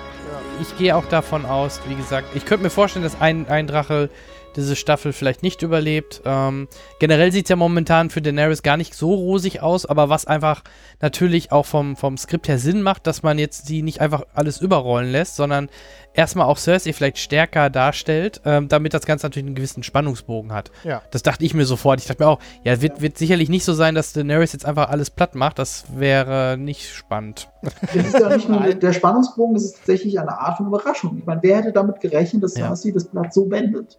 Ja, gut, Und sie hat jetzt die schon, Geld. Äh, Hut ab. Ja. Äh, Ich finde, das ist auch relativ plausibel gemacht. Mhm. Also Ja. wie, also auch die Begründung, dass Danny eben nicht die ganzen Menschen in, in King's Landing abfackeln will. Sie will nicht die sein. Also sie will nicht die sein, Ja. die es einfach nur mit Gewalt nimmt, äh, wobei sie es machen könnte. Das zeichnet sie aus als Mensch, aber äh, es ist natürlich auch irgendwo wahrscheinlich ihr Fehler. Ähm, da gäbe es da auf jeden Fall noch einen Punkt. Ähm, es gibt ja einen schönen, äh, ein neues äh, Set, was wir in dieser Staffel genießen und sehen können. Ähm, Old Town. Ja, gut, aber wir haben sie ja schon in der sechsten Staffel gesehen. Ja, aber so im, also, im Vorspann glaube ich noch nicht mal, ne? Oder? Also, aber mag sein. Vielleicht hat man es Old Town. Oder Im. Vorspann, äh, Vorspann nicht. Nee, im Vorspann nicht. Nee. Sorry, ja, im Vorspann nicht. Also, ähm, da gibt es ja auch verschiedenste Gerüchte, dass das. Ähm, also, ich bin gespannt, wo. Also, sagen wir es so: Neben äh, dem Harry Potter-Darsteller, den ich super finde, der da mitspielt, kommt gerade natürlich ein Namensgedächtnis wie, wie ein Sieb gerade. Professor Slughorn. Ja, Professor Slughorn. Äh, den finde ich halt. Der macht, der macht Das ist übrigens auch der Name von dem Schauspieler. Ich Die- guck gleich nach. Nein. Nein. Ähm, Äh, ich bin da sehr gespannt, was, worauf das hinausläuft. Also, was äh, Sam da ähm, äh, Jim Broadbent. wird. Gan danke, Chat. Wir haben den besten Chat von allen. Übrigens, wollte ich nur mal sagen. Weil da gibt es ja auch viele, viele Theorien. Ich habe sogar irgendwas gelesen, was ich aber nicht verstanden habe, dass das vielleicht so ein bisschen ähm, äh, Tolk äh, Tolkien, ja. ja natürlich. Martin, äh, Wir sollten aufhören zu trinken, Ja. wir nackt podcasten. ja, aber dass es in die Richtung gehen könnte. Ich, gut, er hat ihn jetzt erstmal ähm, geheilt und er geht jetzt wahrscheinlich wieder Richtung Daenerys, vermute ich. Aber was ja, dann natürlich. Was dann bei ihm da noch passieren soll, weiß, weiß ich noch nicht so genau. Und die, die horten halt Im Moment habe ich Wissen. Schiss, dass das einfach nichts Großartiges Zu nichts zu bedeuten hat. So. Ja. Das Einzige, was mir halt so im Gedächtnis geblieben ist, dass sie sich ziemlich sicher sind, ja, Winter kommen, Winter gehen, war schon immer so, dass vielleicht sogar die, vielleicht mit einer der, theoretisch eines der ersten Opfer vielleicht sind von dem Night King. Ich, ich weiß es nicht, ob das geografisch irgendwie Sinn macht, aber wäre, wäre vielleicht ein... Nee, nee, Äh, das macht keinen Sinn. nee? Okay. Ja, da macht es halt keinen Sinn. Aber das, äh, also da bin ich mal gespannt, wie die da noch mit reinspielen und vor allem, ähm, ja, er, wie er da mit reinspielt. Ja. Oder was sagt ihr zu Sam? Samwise Ähm, Gamgee. An für sich ist ja wenig passiert. Ja. Äh, es war halt schöne Momente für die Charaktere einfach. Ähm, für die Handlung ist natürlich erstmal nicht so wichtig, aber wer weiß. Und, ja, also Samuel äh, hat ja zu tun dort. Also er lernt und vielleicht findet er noch irgendwelche wichtigen Möglichkeiten wie die White Walker oder kann eben die Meister davon überzeugen, dass man das benutzt. ja, Aber ich könnte mir auch durchaus vorstellen, dass in dieser Staffel gar nicht mehr viel dort passiert. ich, ich finde, dass er inzwischen Zeit eine Position eingenommen hat, ähm, in der man ihn schön so, ähm, also quasi als Ass im Ärmel hat, um zur richtigen Zeit die richtige Erkenntnis zu bekommen zu irgendwas ähm, und so weiter. Einfach so ein bisschen. Ähm, und er ist ja auch eine, eine ausgesprochen angenehme Figur, also der Charakter an sich.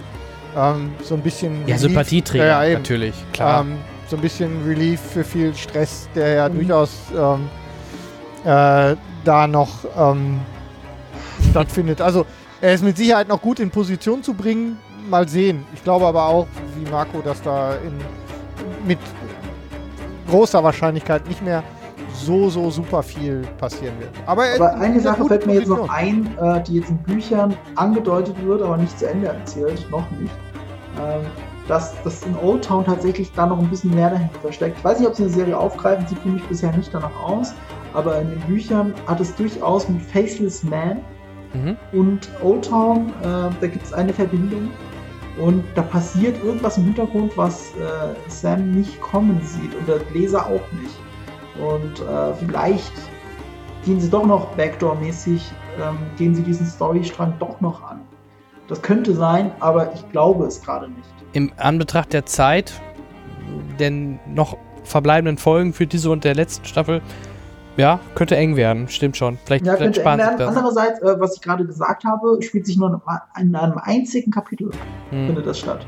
Okay. Und ein einziges Kapitel ist im Zweifelsfall eine 10-Minuten-Szene bei Game of Thrones. Also das ist durchaus möglich, da out of the blue äh, den Handlungsstrang wesentlich interessanter zu machen. Hm. Es ist möglich, ich glaube auch nicht, dass es passiert, aber es ist möglich. Okay. Ähm, apropos, weil, weil ähm, das auch dort ein bisschen ähm, auftaucht. Mir, ich habe ja immer noch die Theorie, vielleicht bin ich da der Einzige auf diesem Planeten, äh, gerade wenn ich mir den Vorspann Noch angucke. nie war ein Mensch in der Menschheitsgeschichte, der gesagt hat, ich bin der Einzige, bin nicht der Einzige, war jemals der Einzige in irgendetwas. Gut, Das liegt Also- daran, dass wir im Grunde auch der einzige Podcast auf diesem Planeten sind, Der über Game of die Thrones- was über Game of Ja. Thrones macht.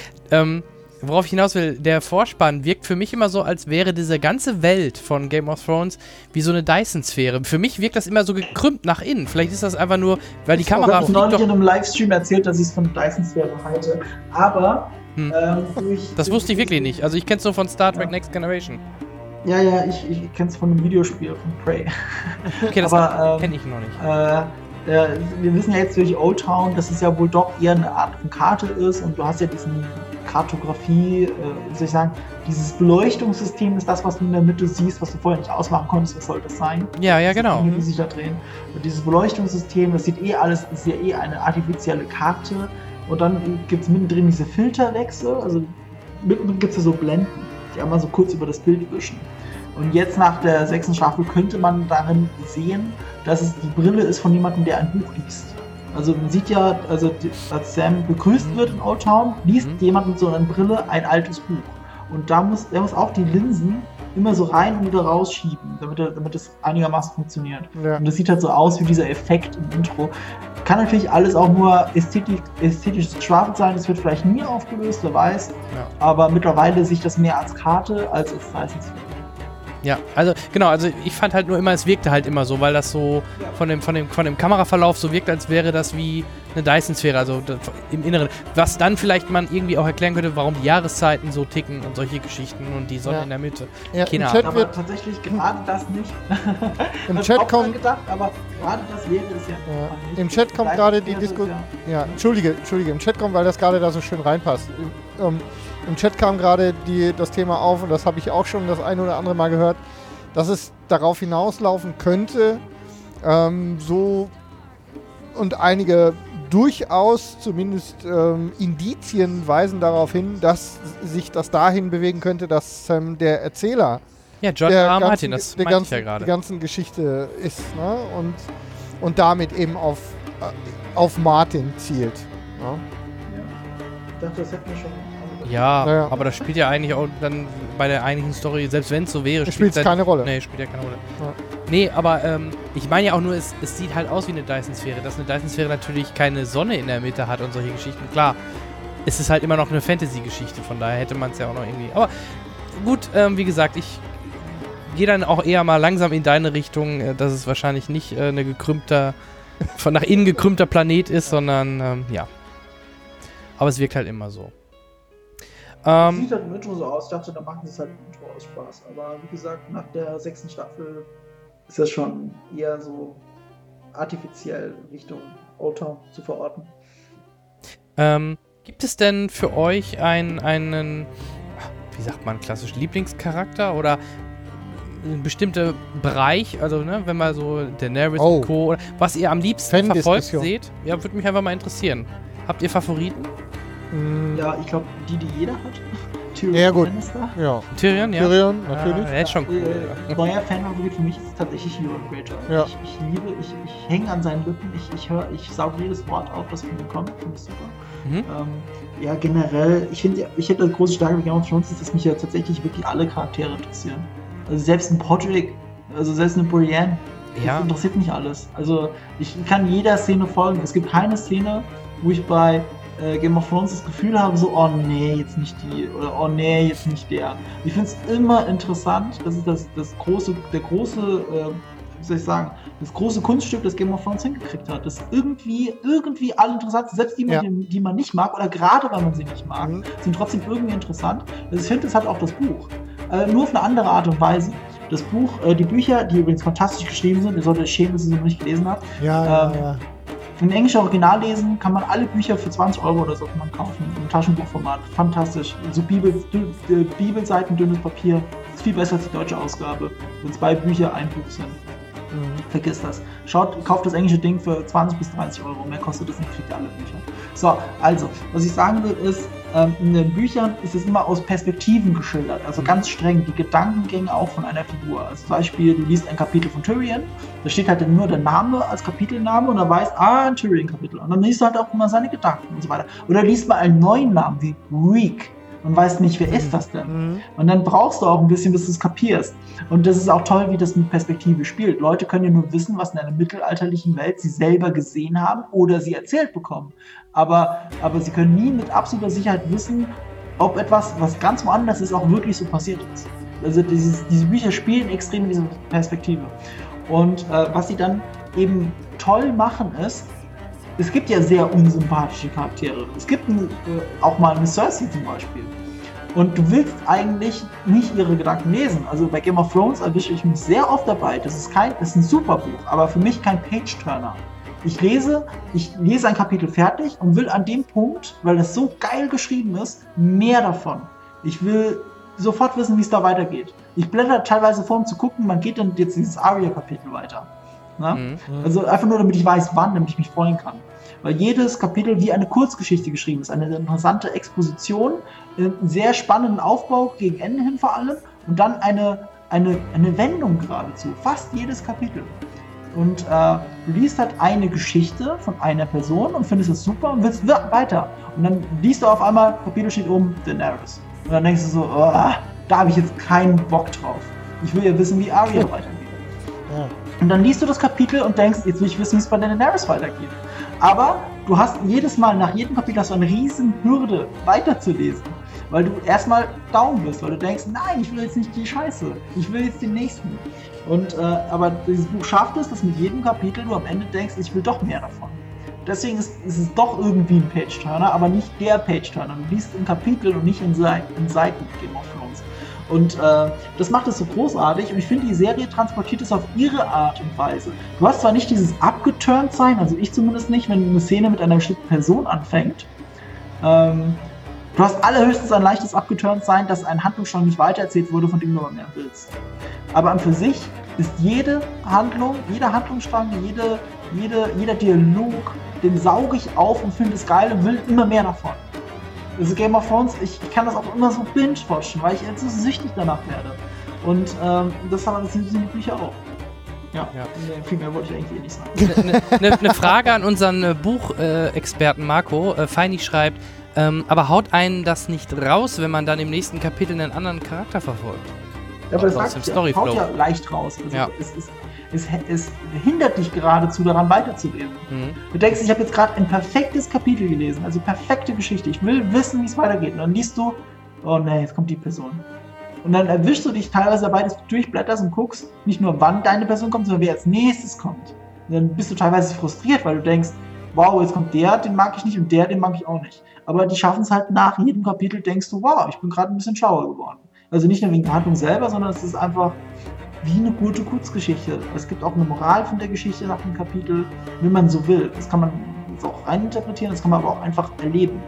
Und ähm, ich finde tatsächlich, dass die englische, englische Ausgabe von Game of äh, von Song of Ice and Fire äh, mit das Beste ist, was ich je gelesen habe. Nicht nur wie eine Geschichte, sondern auch wie es geschrieben ist. Auch die Gedankengänge, alles.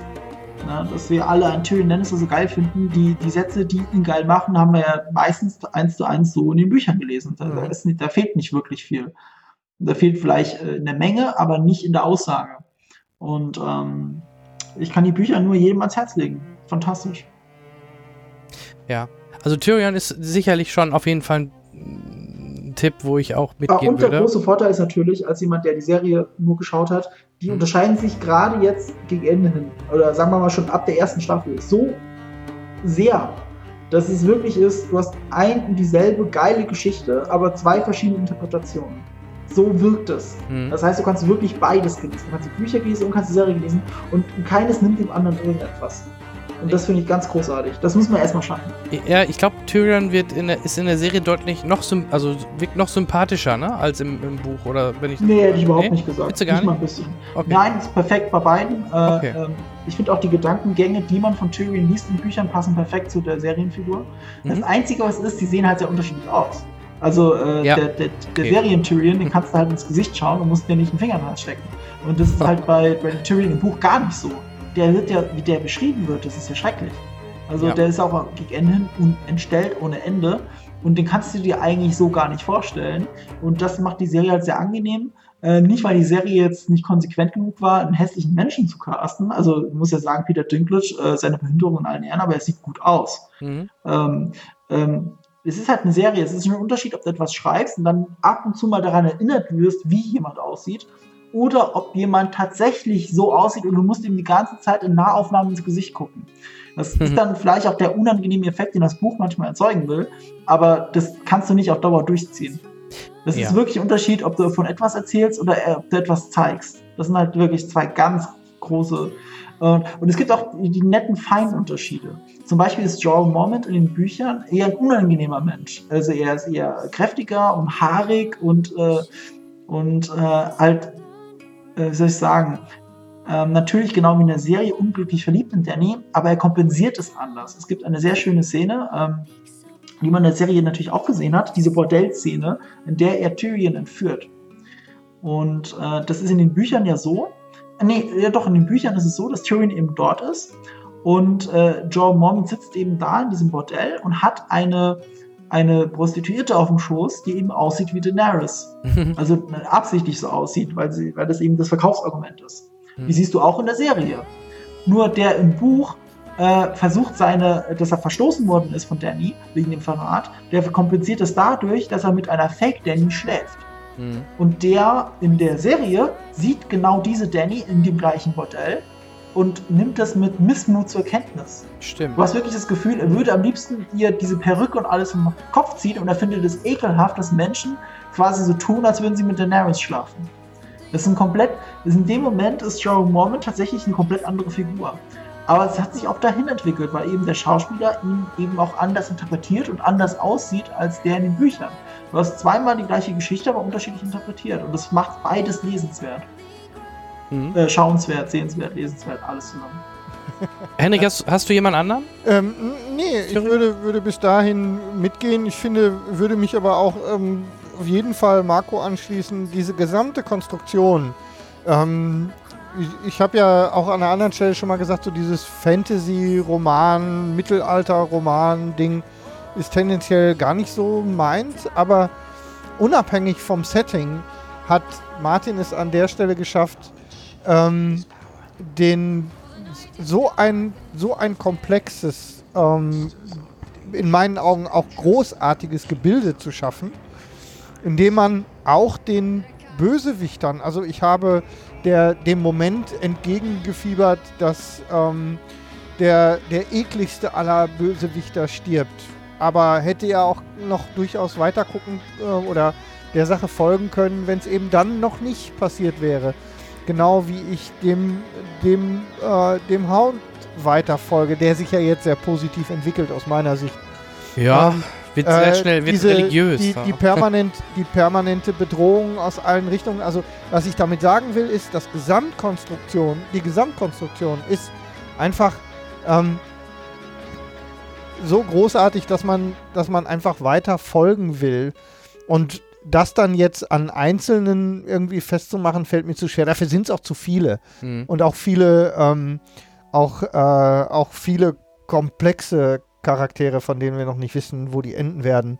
Ich sehe halt auch ich immer bin traurig, dass- gerne. Ich Ja. bin traurig, dass, ähm, dass das ehemalige Bond-Girl ähm, jetzt die Augen zugemacht hat, endgültig. Ähm, weil Ja. die hätte ich gerne wegen, alleine wegen ihrer markigen Sprüche, also Diana Rick. Hat die Ja. nicht auch Emma Peel gespielt? Ja, ja, genau. Ja, ne? Hm. Die, Ja, ähm, die, die Diana die ja eine großartige Präsenz hat in, in jedem Fall. Ähm, und die hätte ich gerne alleine wegen ihrer markigen Sprüche ähm, noch gerne äh, 100 Folgen weitergesehen.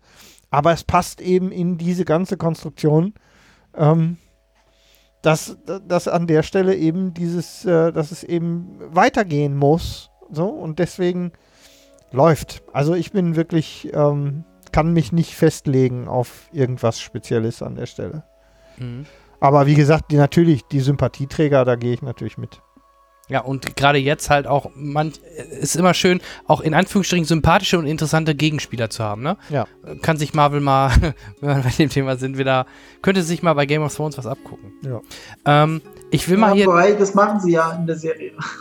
Also die Serien, Marvel-Serien auf Netflix, so. abgesehen von äh, Iron Fist, die sind schon, die haben wirklich gute Bösewichte. Ja, absolut, großartig. Die Serien es auch verdient haben. Die machen, die nutzen ja das Serienelement, die nutzen das, um den Bösewicht aufzubauen, auch ein bisschen grau zu schattieren, Ja. dass du wirklich nicht spürst, er ist einfach nur böse, sondern er hat durchaus interessante Züge und faszinierend Kingpin, und äh, ein bisschen nachvollziehbar. David Tennant. Und äh, das machen sie schon. Ja, Ja, das stimmt. Halt Bei Serien gebe ich dir absolut recht. Ähm, äh, Feini schreibt oder fragt halt äh, dich, Marco, äh, zu den Buchumsetzungen ins, ins Filmische, ähm, ob du das trennen kannst oder ob du da schon manchmal siehst, dass dadurch durch das Filmische, weil die anders äh, sich entwickeln, dass, dass das dadurch, dass Charaktere dadurch kaputt gemacht werden.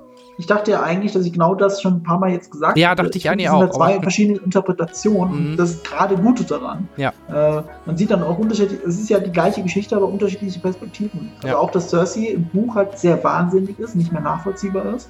Passt ja auch zu der Buch Cersei. Jetzt die, die Film Cersei ist halt wesentlich äh, charismatischer, möchte ich schon fast sagen. Man erwischt sich ja dabei, dass sie bei der anderen Bestrafung, wie ich sag mal Shame, Shame, ja, also wenn sie, andere Leute sich dann dafür recht, dass man fast ihr zujubeln möchte.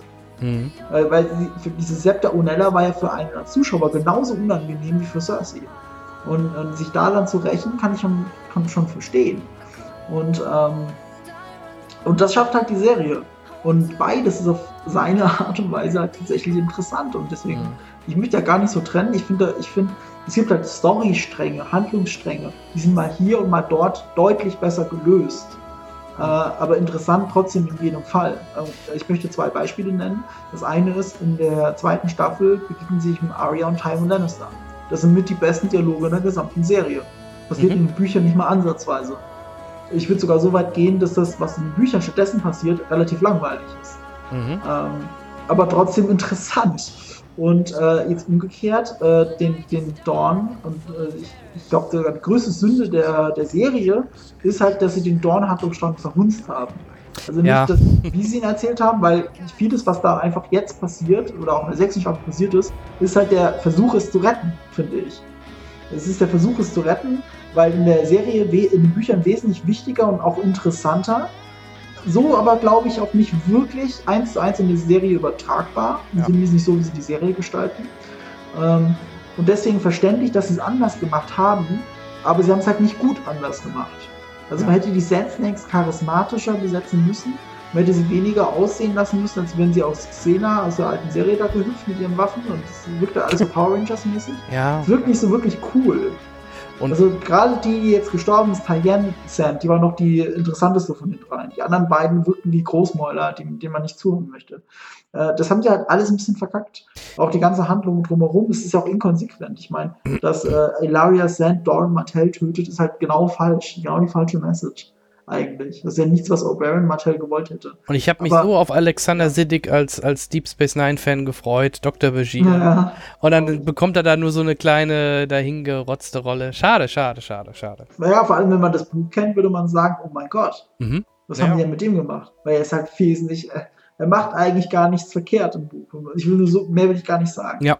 Ähm, äh, wenn du ein Fan von, ich meine, das Gute ist daran, dass du jetzt die Serie zuerst gesehen hast, ist, du hast für die meisten Charaktere immer ein festes Bild im Kopf. Richtig. Und das hilft durchaus beim Lesen. Also ich habe beides parallel gemacht. Ich habe Mhm. die Bücher gelesen und parallel die Serie geschaut. Je nachdem, in welcher Staffel und welchem Buch ich war, war mal das eine, war, lag mal das andere vorne. Und äh, ich finde es schon angenehm, eine schöne Vorstellung zu haben, wie die Charaktere aussehen. Ich mag mir nicht den, den Buch Tyrion vorstellen, ich stelle mir lieber den Tyrion vor, den ich in der Serie gesehen habe. Ja. Und äh, da- dann gewinnen, finde ich, die Bücher sogar noch dadurch.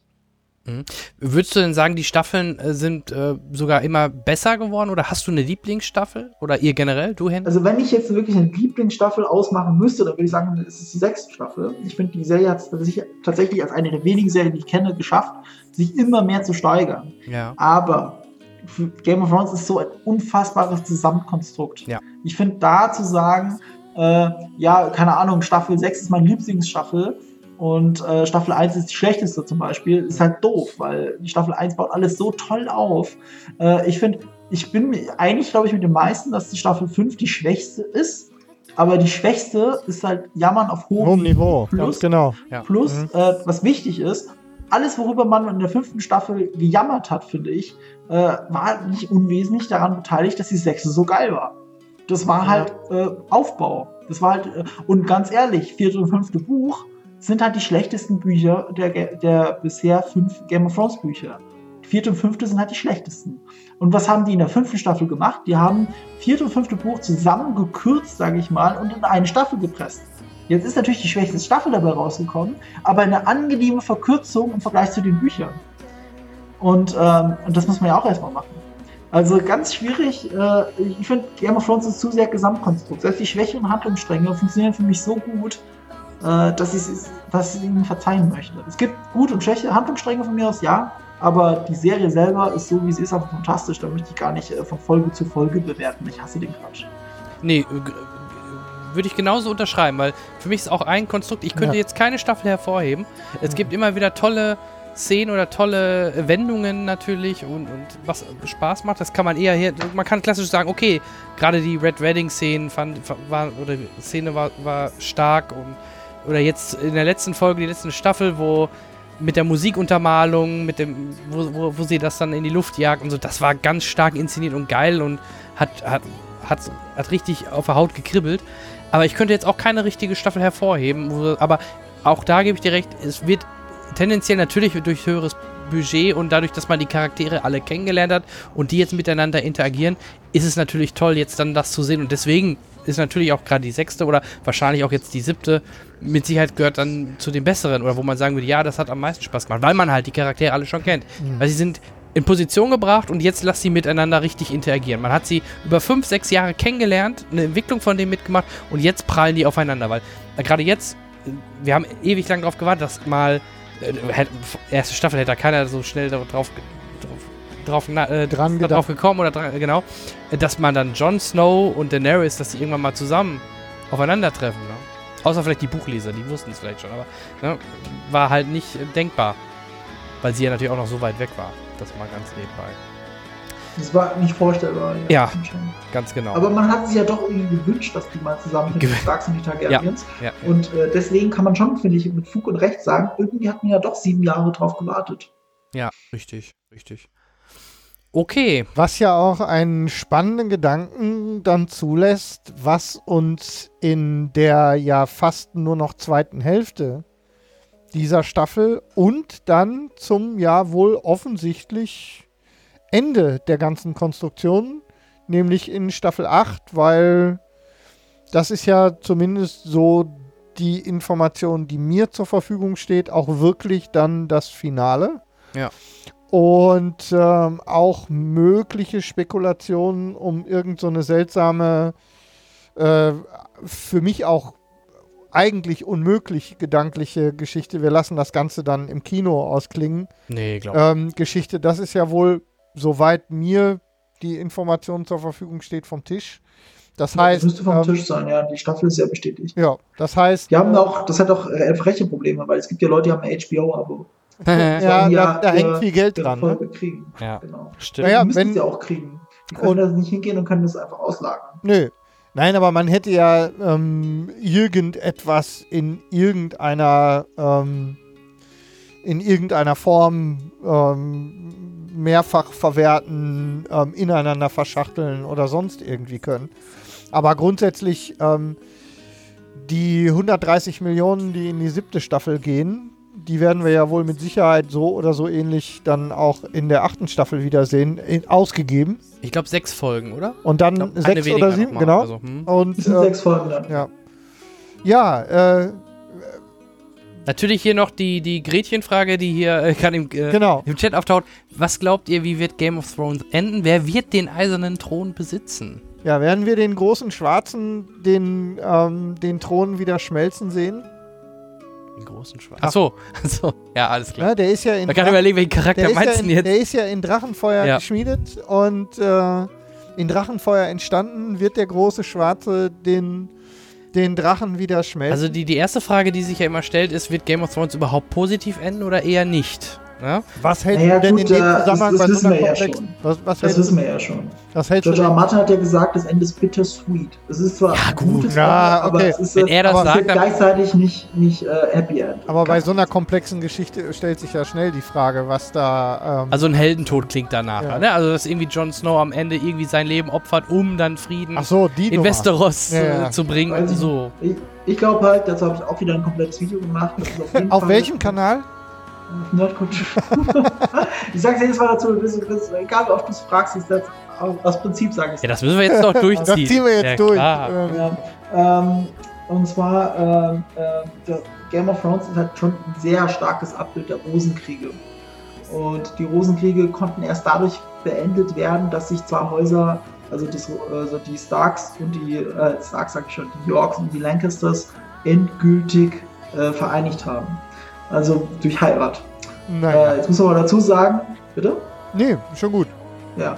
Und jetzt muss man aber dazu sagen, der, der das dann gemacht hat, war ja kein Lancaster, sondern ein äh, äh, ach, Tudor. Tudor war zwar ein entfernter Lancaster, was ihm dann diesen Frieden zustande gebracht hat, aber äh, er lebte eben lange im Exil in Frankreich, hat da eine große Armee zusammengetrommelt, ist über den Ärmelkanal geschippert und hat in England den englischen Thron erobert. Und um den, äh, und um den Frieden zu sichern, hat er eben einen York, ein, eine York geheiratet. Sogar eine relativ entfernte York. Also, Bastard. Also, Und, ähm, und durch diese Heirat ist eben der Frieden entstanden, als konnte er gesichert werden. Ne? Und deswegen liegt die Vermutung nahe, und das müssen wir jetzt einfach so sagen, dass John und Danny heiraten werden. Jetzt soll aber das natürlich nicht das Happy End von Game of Thrones sein. Oh, sie heiraten und oh, äh, die sind verwandt. Sonnenuntergang. Ne? Also selbst, und Danny hat ja auch angekündigt, dass sie heiraten muss. Sie hat ja zu Daniel House gesagt, sie muss eigentlich äh, eine, äh, sie muss Allianzen schaffen und die beste Möglichkeit für Allianz ist eben Heirat in dieser Welt. Ja. Und ähm, wer wäre besser dazu geeignet als sowieso zwei Targaryens, die miteinander halt verwandt sind? Äh, ich kann mir durchaus vorstellen, dass da die Allianz geschmiedet wird bei den beiden. Äh, ich glaube aber auch nicht, dass es jetzt das Ende ist von Game of Thrones. Ich sage nur, das ist die Allianz, die wichtig ist für den Frieden. Es kann auch einer von beiden sterben. Mhm. Ja, äh, geh natürlich. Ich, ich gehe da vorsichtig fast schon von aus, aber mm, ja, ohne, ohne was zu wissen, logischerweise. Aber ich habe so das Gefühl, dass da auch nicht alle äh, überleben. Und, und ich glaube, ähm, Peter Dinklage werden sie noch nicht so schnell streichen. Äh, wobei, ja, die sind alle, alle groß im Geschäft, die drei. Ja, Peter aber, Dinklage ja. nicht so schnell. Also, wie hat ja. äh, George R. Martin mal gesagt, die einzige Figur, die er nicht sterben lassen kann, ist Tyrion Lannister. Ja, ja, ja, da ist was dran. Der Ron ist da. Hallo Ron, herzlichen, äh, herzlich willkommen. Herzlichen Glückwunsch. So ein bisschen spät. Du bist schon fast, äh, du bist sehr spät dran. Dann hast du deinen ähm, Stream jetzt langsam durch. Aber im, im Wir Chat, freuen uns aber, dass im du Chat, noch Zeit Im, im Chat gibt es die richtige Lösung. Ähm, Im Grunde wird es so enden wie auf unserem Coverbild. Ja. Ja, Jan auf dem eisernen Thron. Nee, nee, nee. nee Marco, Marco, auf dem eisernen Marco Thron. ist auf dem eisernen Marco auf dem eisernen Thron. Mit dem Kopf vom äh, Von Night, Night King, King ja. in der Hand. Und äh, wir beide stehen daneben ähm, als äh, sozusagen. Ich bin der Tyrion und du, du bist Hodor. Nein, ja. Kennst, kennst du den? Die ähm, Mittelfinger, ja. ja. Und äh, wir stehen daneben und freuen uns, dass wir dich beraten dürfen. Ja, wir sind die Hände, sozusagen. Cersei und Danny heiraten. Ja. Hashtag Ehe für alle. Die rechte und die linke Hand des Teufels. Ja, so sieht's aus. Ähm, ja, wo stehen wir? Ähm, ja, ich hatte gerade auch nochmal im Chat rumgefragt, ob noch Fragen sind, auch gerade vielleicht zum Thema Game of Thrones. Da hatten wir gerade ja schon ein paar Sachen aufgeschnappt. Ansonsten, wir sind halt natürlich alle gespannt, wie es jetzt halt in der Staffel, genau, außer Marco, wir sind halt gespannt, wie es weitergeht. Ähm, ich bin ja trotzdem gespannt. Ja, so. ja. natürlich, wie es umgesetzt wird. Ne? Man will es halt sehen ja. und es, wie gesagt, es gibt ja noch Lücken. Ja, ja absolut. Ähm, vielleicht sollten wir an der Stelle mal unser Gewinnspiel ins Spiel bringen, denn wir haben ähm, durch unsere Gewinnspielpartner, das ist einmal die Firma Close-Up, die uns ja regelmäßig mit tollen Sachen be beglückt, haben wir äh, dreimal einen Game of Thrones ähm, Kaffeebecher du aus bist, äh, Porzellan. Du machst mich fertig. Du willst jetzt wahrscheinlich, dass genau jetzt ich den Chat äh, mit dem Link dazu bediene. Kannst du machen, ich erzähle. Mach ich, ja, ja. Die mit dem Wappen der Familie Stark gesegnet sind. Da ähm, haben wir. Da könnt ihr drei Stück von gewinnen. Dann haben wir auch noch von Close-Up bekommen. Ähm, da, boah, wo haben wir es denn hier stehen? Was willst du denn? Den, den eisernen Thron zum Wir Beispiel. haben einen eisernen Thron. Ein wirklich schönes. Wir haben den, den eisernen Thron. Replika vom äh, eisernen Thron. Ähm, original äh, nachgebaut. Ähm, nur ein bisschen kleiner. Ein bisschen kleiner. Äh, den haben wir zu, als äh, äh gib mir einen Moment. Und als, ja, kein Problem. Und als drittes haben wir. Du wolltest mir noch einen Moment geben. Ja, kannst du ja machen. Ich mache ja schon mal weiter. Äh, als, als drittes haben wir, ähm, weil das beim letzten Mal mit den Alien-Eiern so gut geklappt hat, ja. haben wir wieder ein Ei wir ins Spiel. Wir haben wieder ein Ei ins Spiel gebracht. Diesmal Und aber ein anderes Ei, nämlich, ja. erzähl mal. Und Henrik. zwar ein, äh, das, ähm, das Raega äh, Dragon Egg als ähm, äh, in übrigens als Authentic Prop Replica. Das ganze Gerät ist 8 Inch, kann man schnell der Chat rechnen. Ähm, groß, also ganz schwere Ausführung mit Sockel. Ähm, Richtig schick, also, also muss man echt sagen. Also ich habe vorhin ja schon mal reingeschielt. Ich suche mal eben den Link raus. Hat da, Marco wahrscheinlich schon alles zu Hause stehen? Ja, der ist wahrscheinlich gut voll ausgestattet. Ja. Ähm, ihr seht den Link jetzt. Also 20 cm hoch, erfahre ich gerade im Chat. Ähm, ist richtig cool. Genau, das haben wir von Close-Up. Das sind die Sachen, die wir von ja vielen, Dank an, vielen Dank an Close-Up. Genau. Und jetzt geht's weiter und zwar haben wir von der ich habe mein die Decke ist ja so, ich habe gerade mein ganzes mein ganze Akustik Schaum. mein, mein Akustikschaum gerade fast von der Decke gerammelt. Ähm, und zwar von der Firma äh, Winning Moves. Das ist ähm, nicht jedem ähm, sofort ein Begriff. Und zwar ist Winning Moves eine Firma, die Brettspiel-Adaptionen von großen Franchises macht. Ähm, auch hier schon mal vielen Dank an äh, Winning Moves. Und da haben wir für das Gewinnspiel als allererstes ein Monopoly zu Game of Thrones. Einen ähm, schicken schwarzen Karton. Da suche ich mal eben schnell Der ist leer. den, der ist übrigens leer. Ähm, da suche ich mal den Link raus. Äh, das ist dieses wunderbare Stück. Ja, für die, die nicht live zuhören, ja, wir verlinken das, das natürlich dann in die Shownotes. Genau, Könnt ihr wir findet die Links dann alle in den Show Notes und ähm, wir werden die Bilder dann auch nochmal entsprechend ähm, bereitstellen. Aber ein Spiel ist kein Spiel, wir haben noch ein zweites. ja, genau. Ein, man auf einem Bein kann man nicht stehen. Der Olli kann es gar nicht abwarten. Bleib doch mal ruhig. Bitte die Rahmenbedingungen. Olli, Olli, Olli schreit seit. Ich bin da noch gar nicht fertig. So, wir haben eine Gewinnspielflut und er will schon wissen, wie er teilnehmen kann.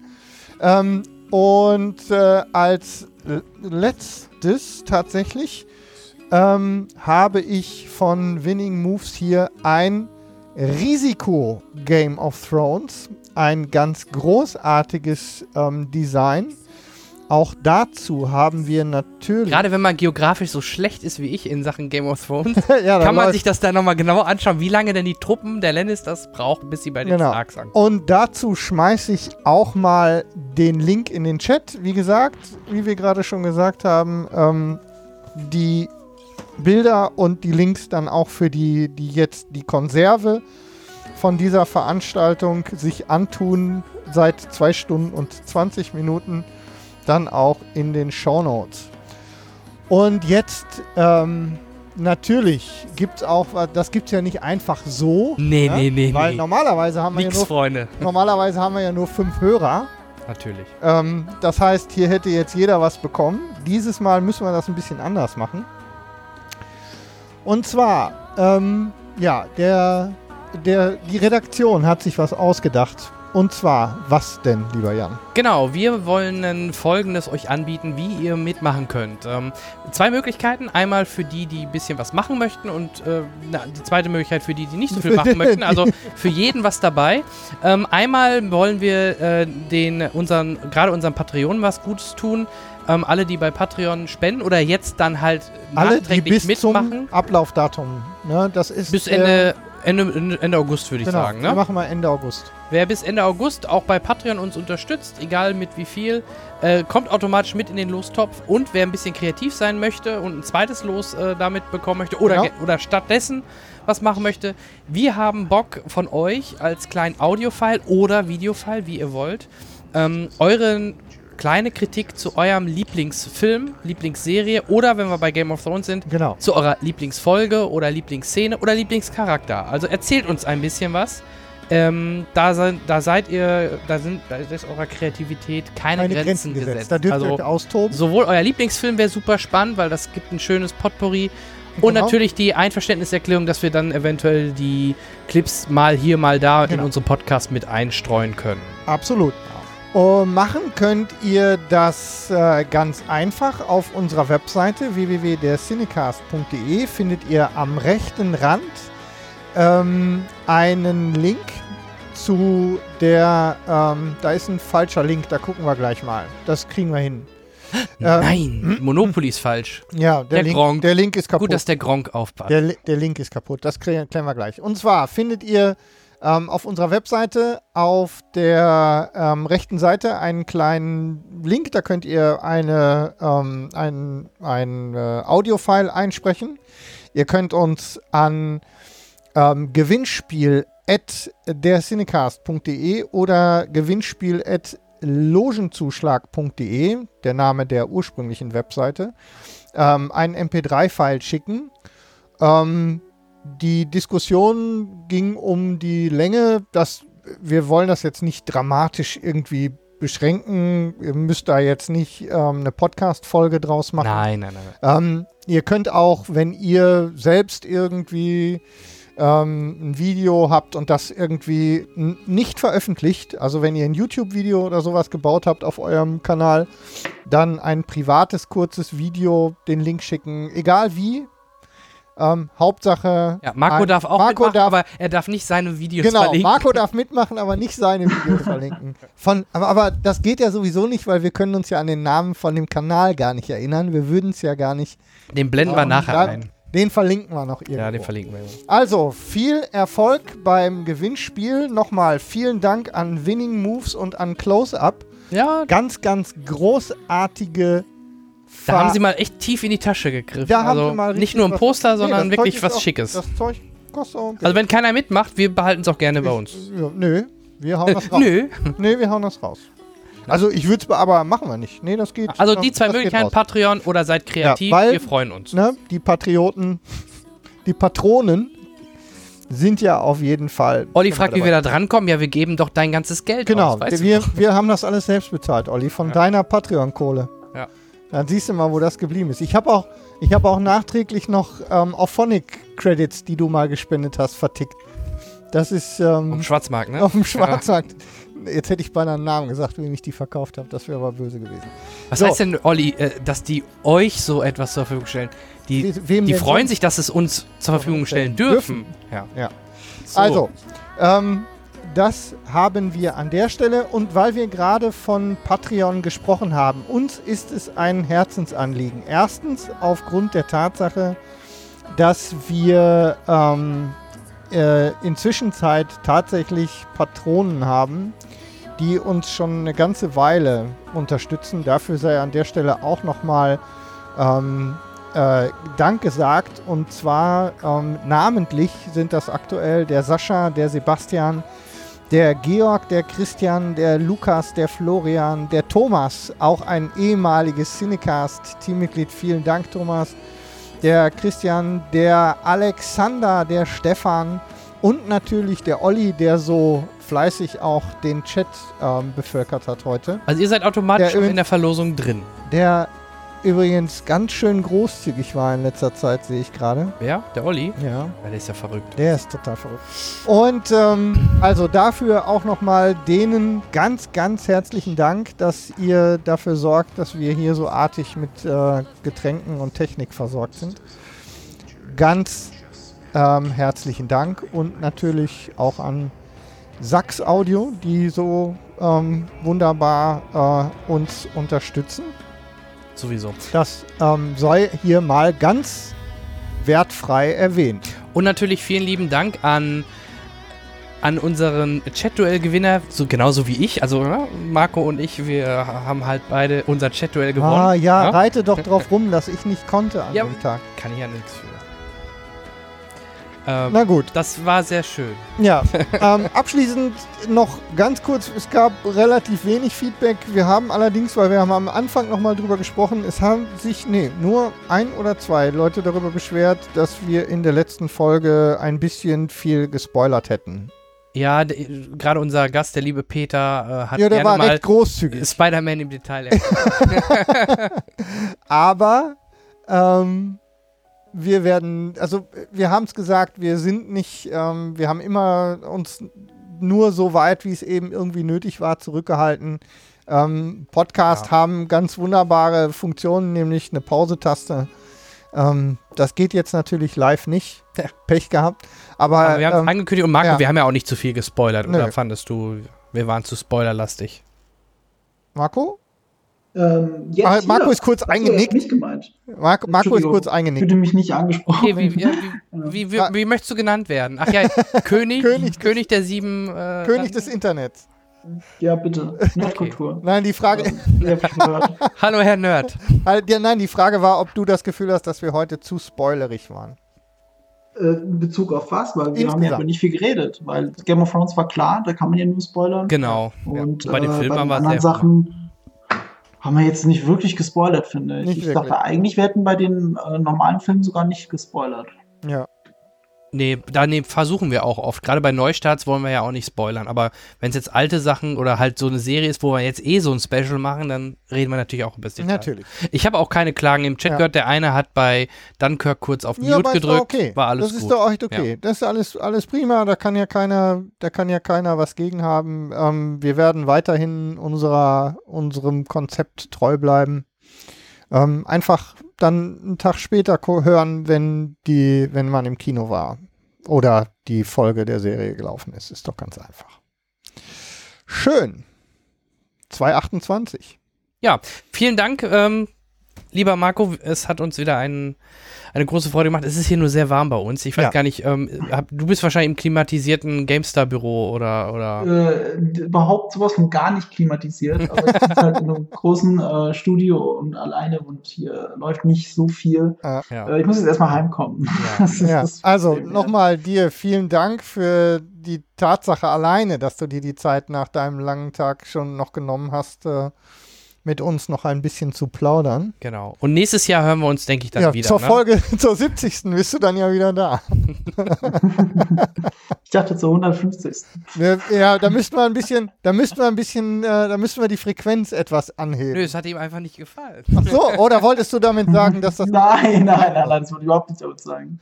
Nein, Ja. alles gut. Nein. alles gut? Genau, der Nein. Chat bedankt sich auch Ja. bei dir. Ähm, wir bedanken uns auch bei dem Chat. Da war richtig was los. Ich bin total begeistert. Ja, können wir öfter Ähm, das machen wir auf jeden Fall irgendwie öfter, wenn wir eine gute Gelegenheit finden. Und ähm, ja, weiß ich nicht, machen wir einen Deckel drauf? Ja. Dann Wie sagt ähm, man in der Welt von Game of Thrones zum Abschied?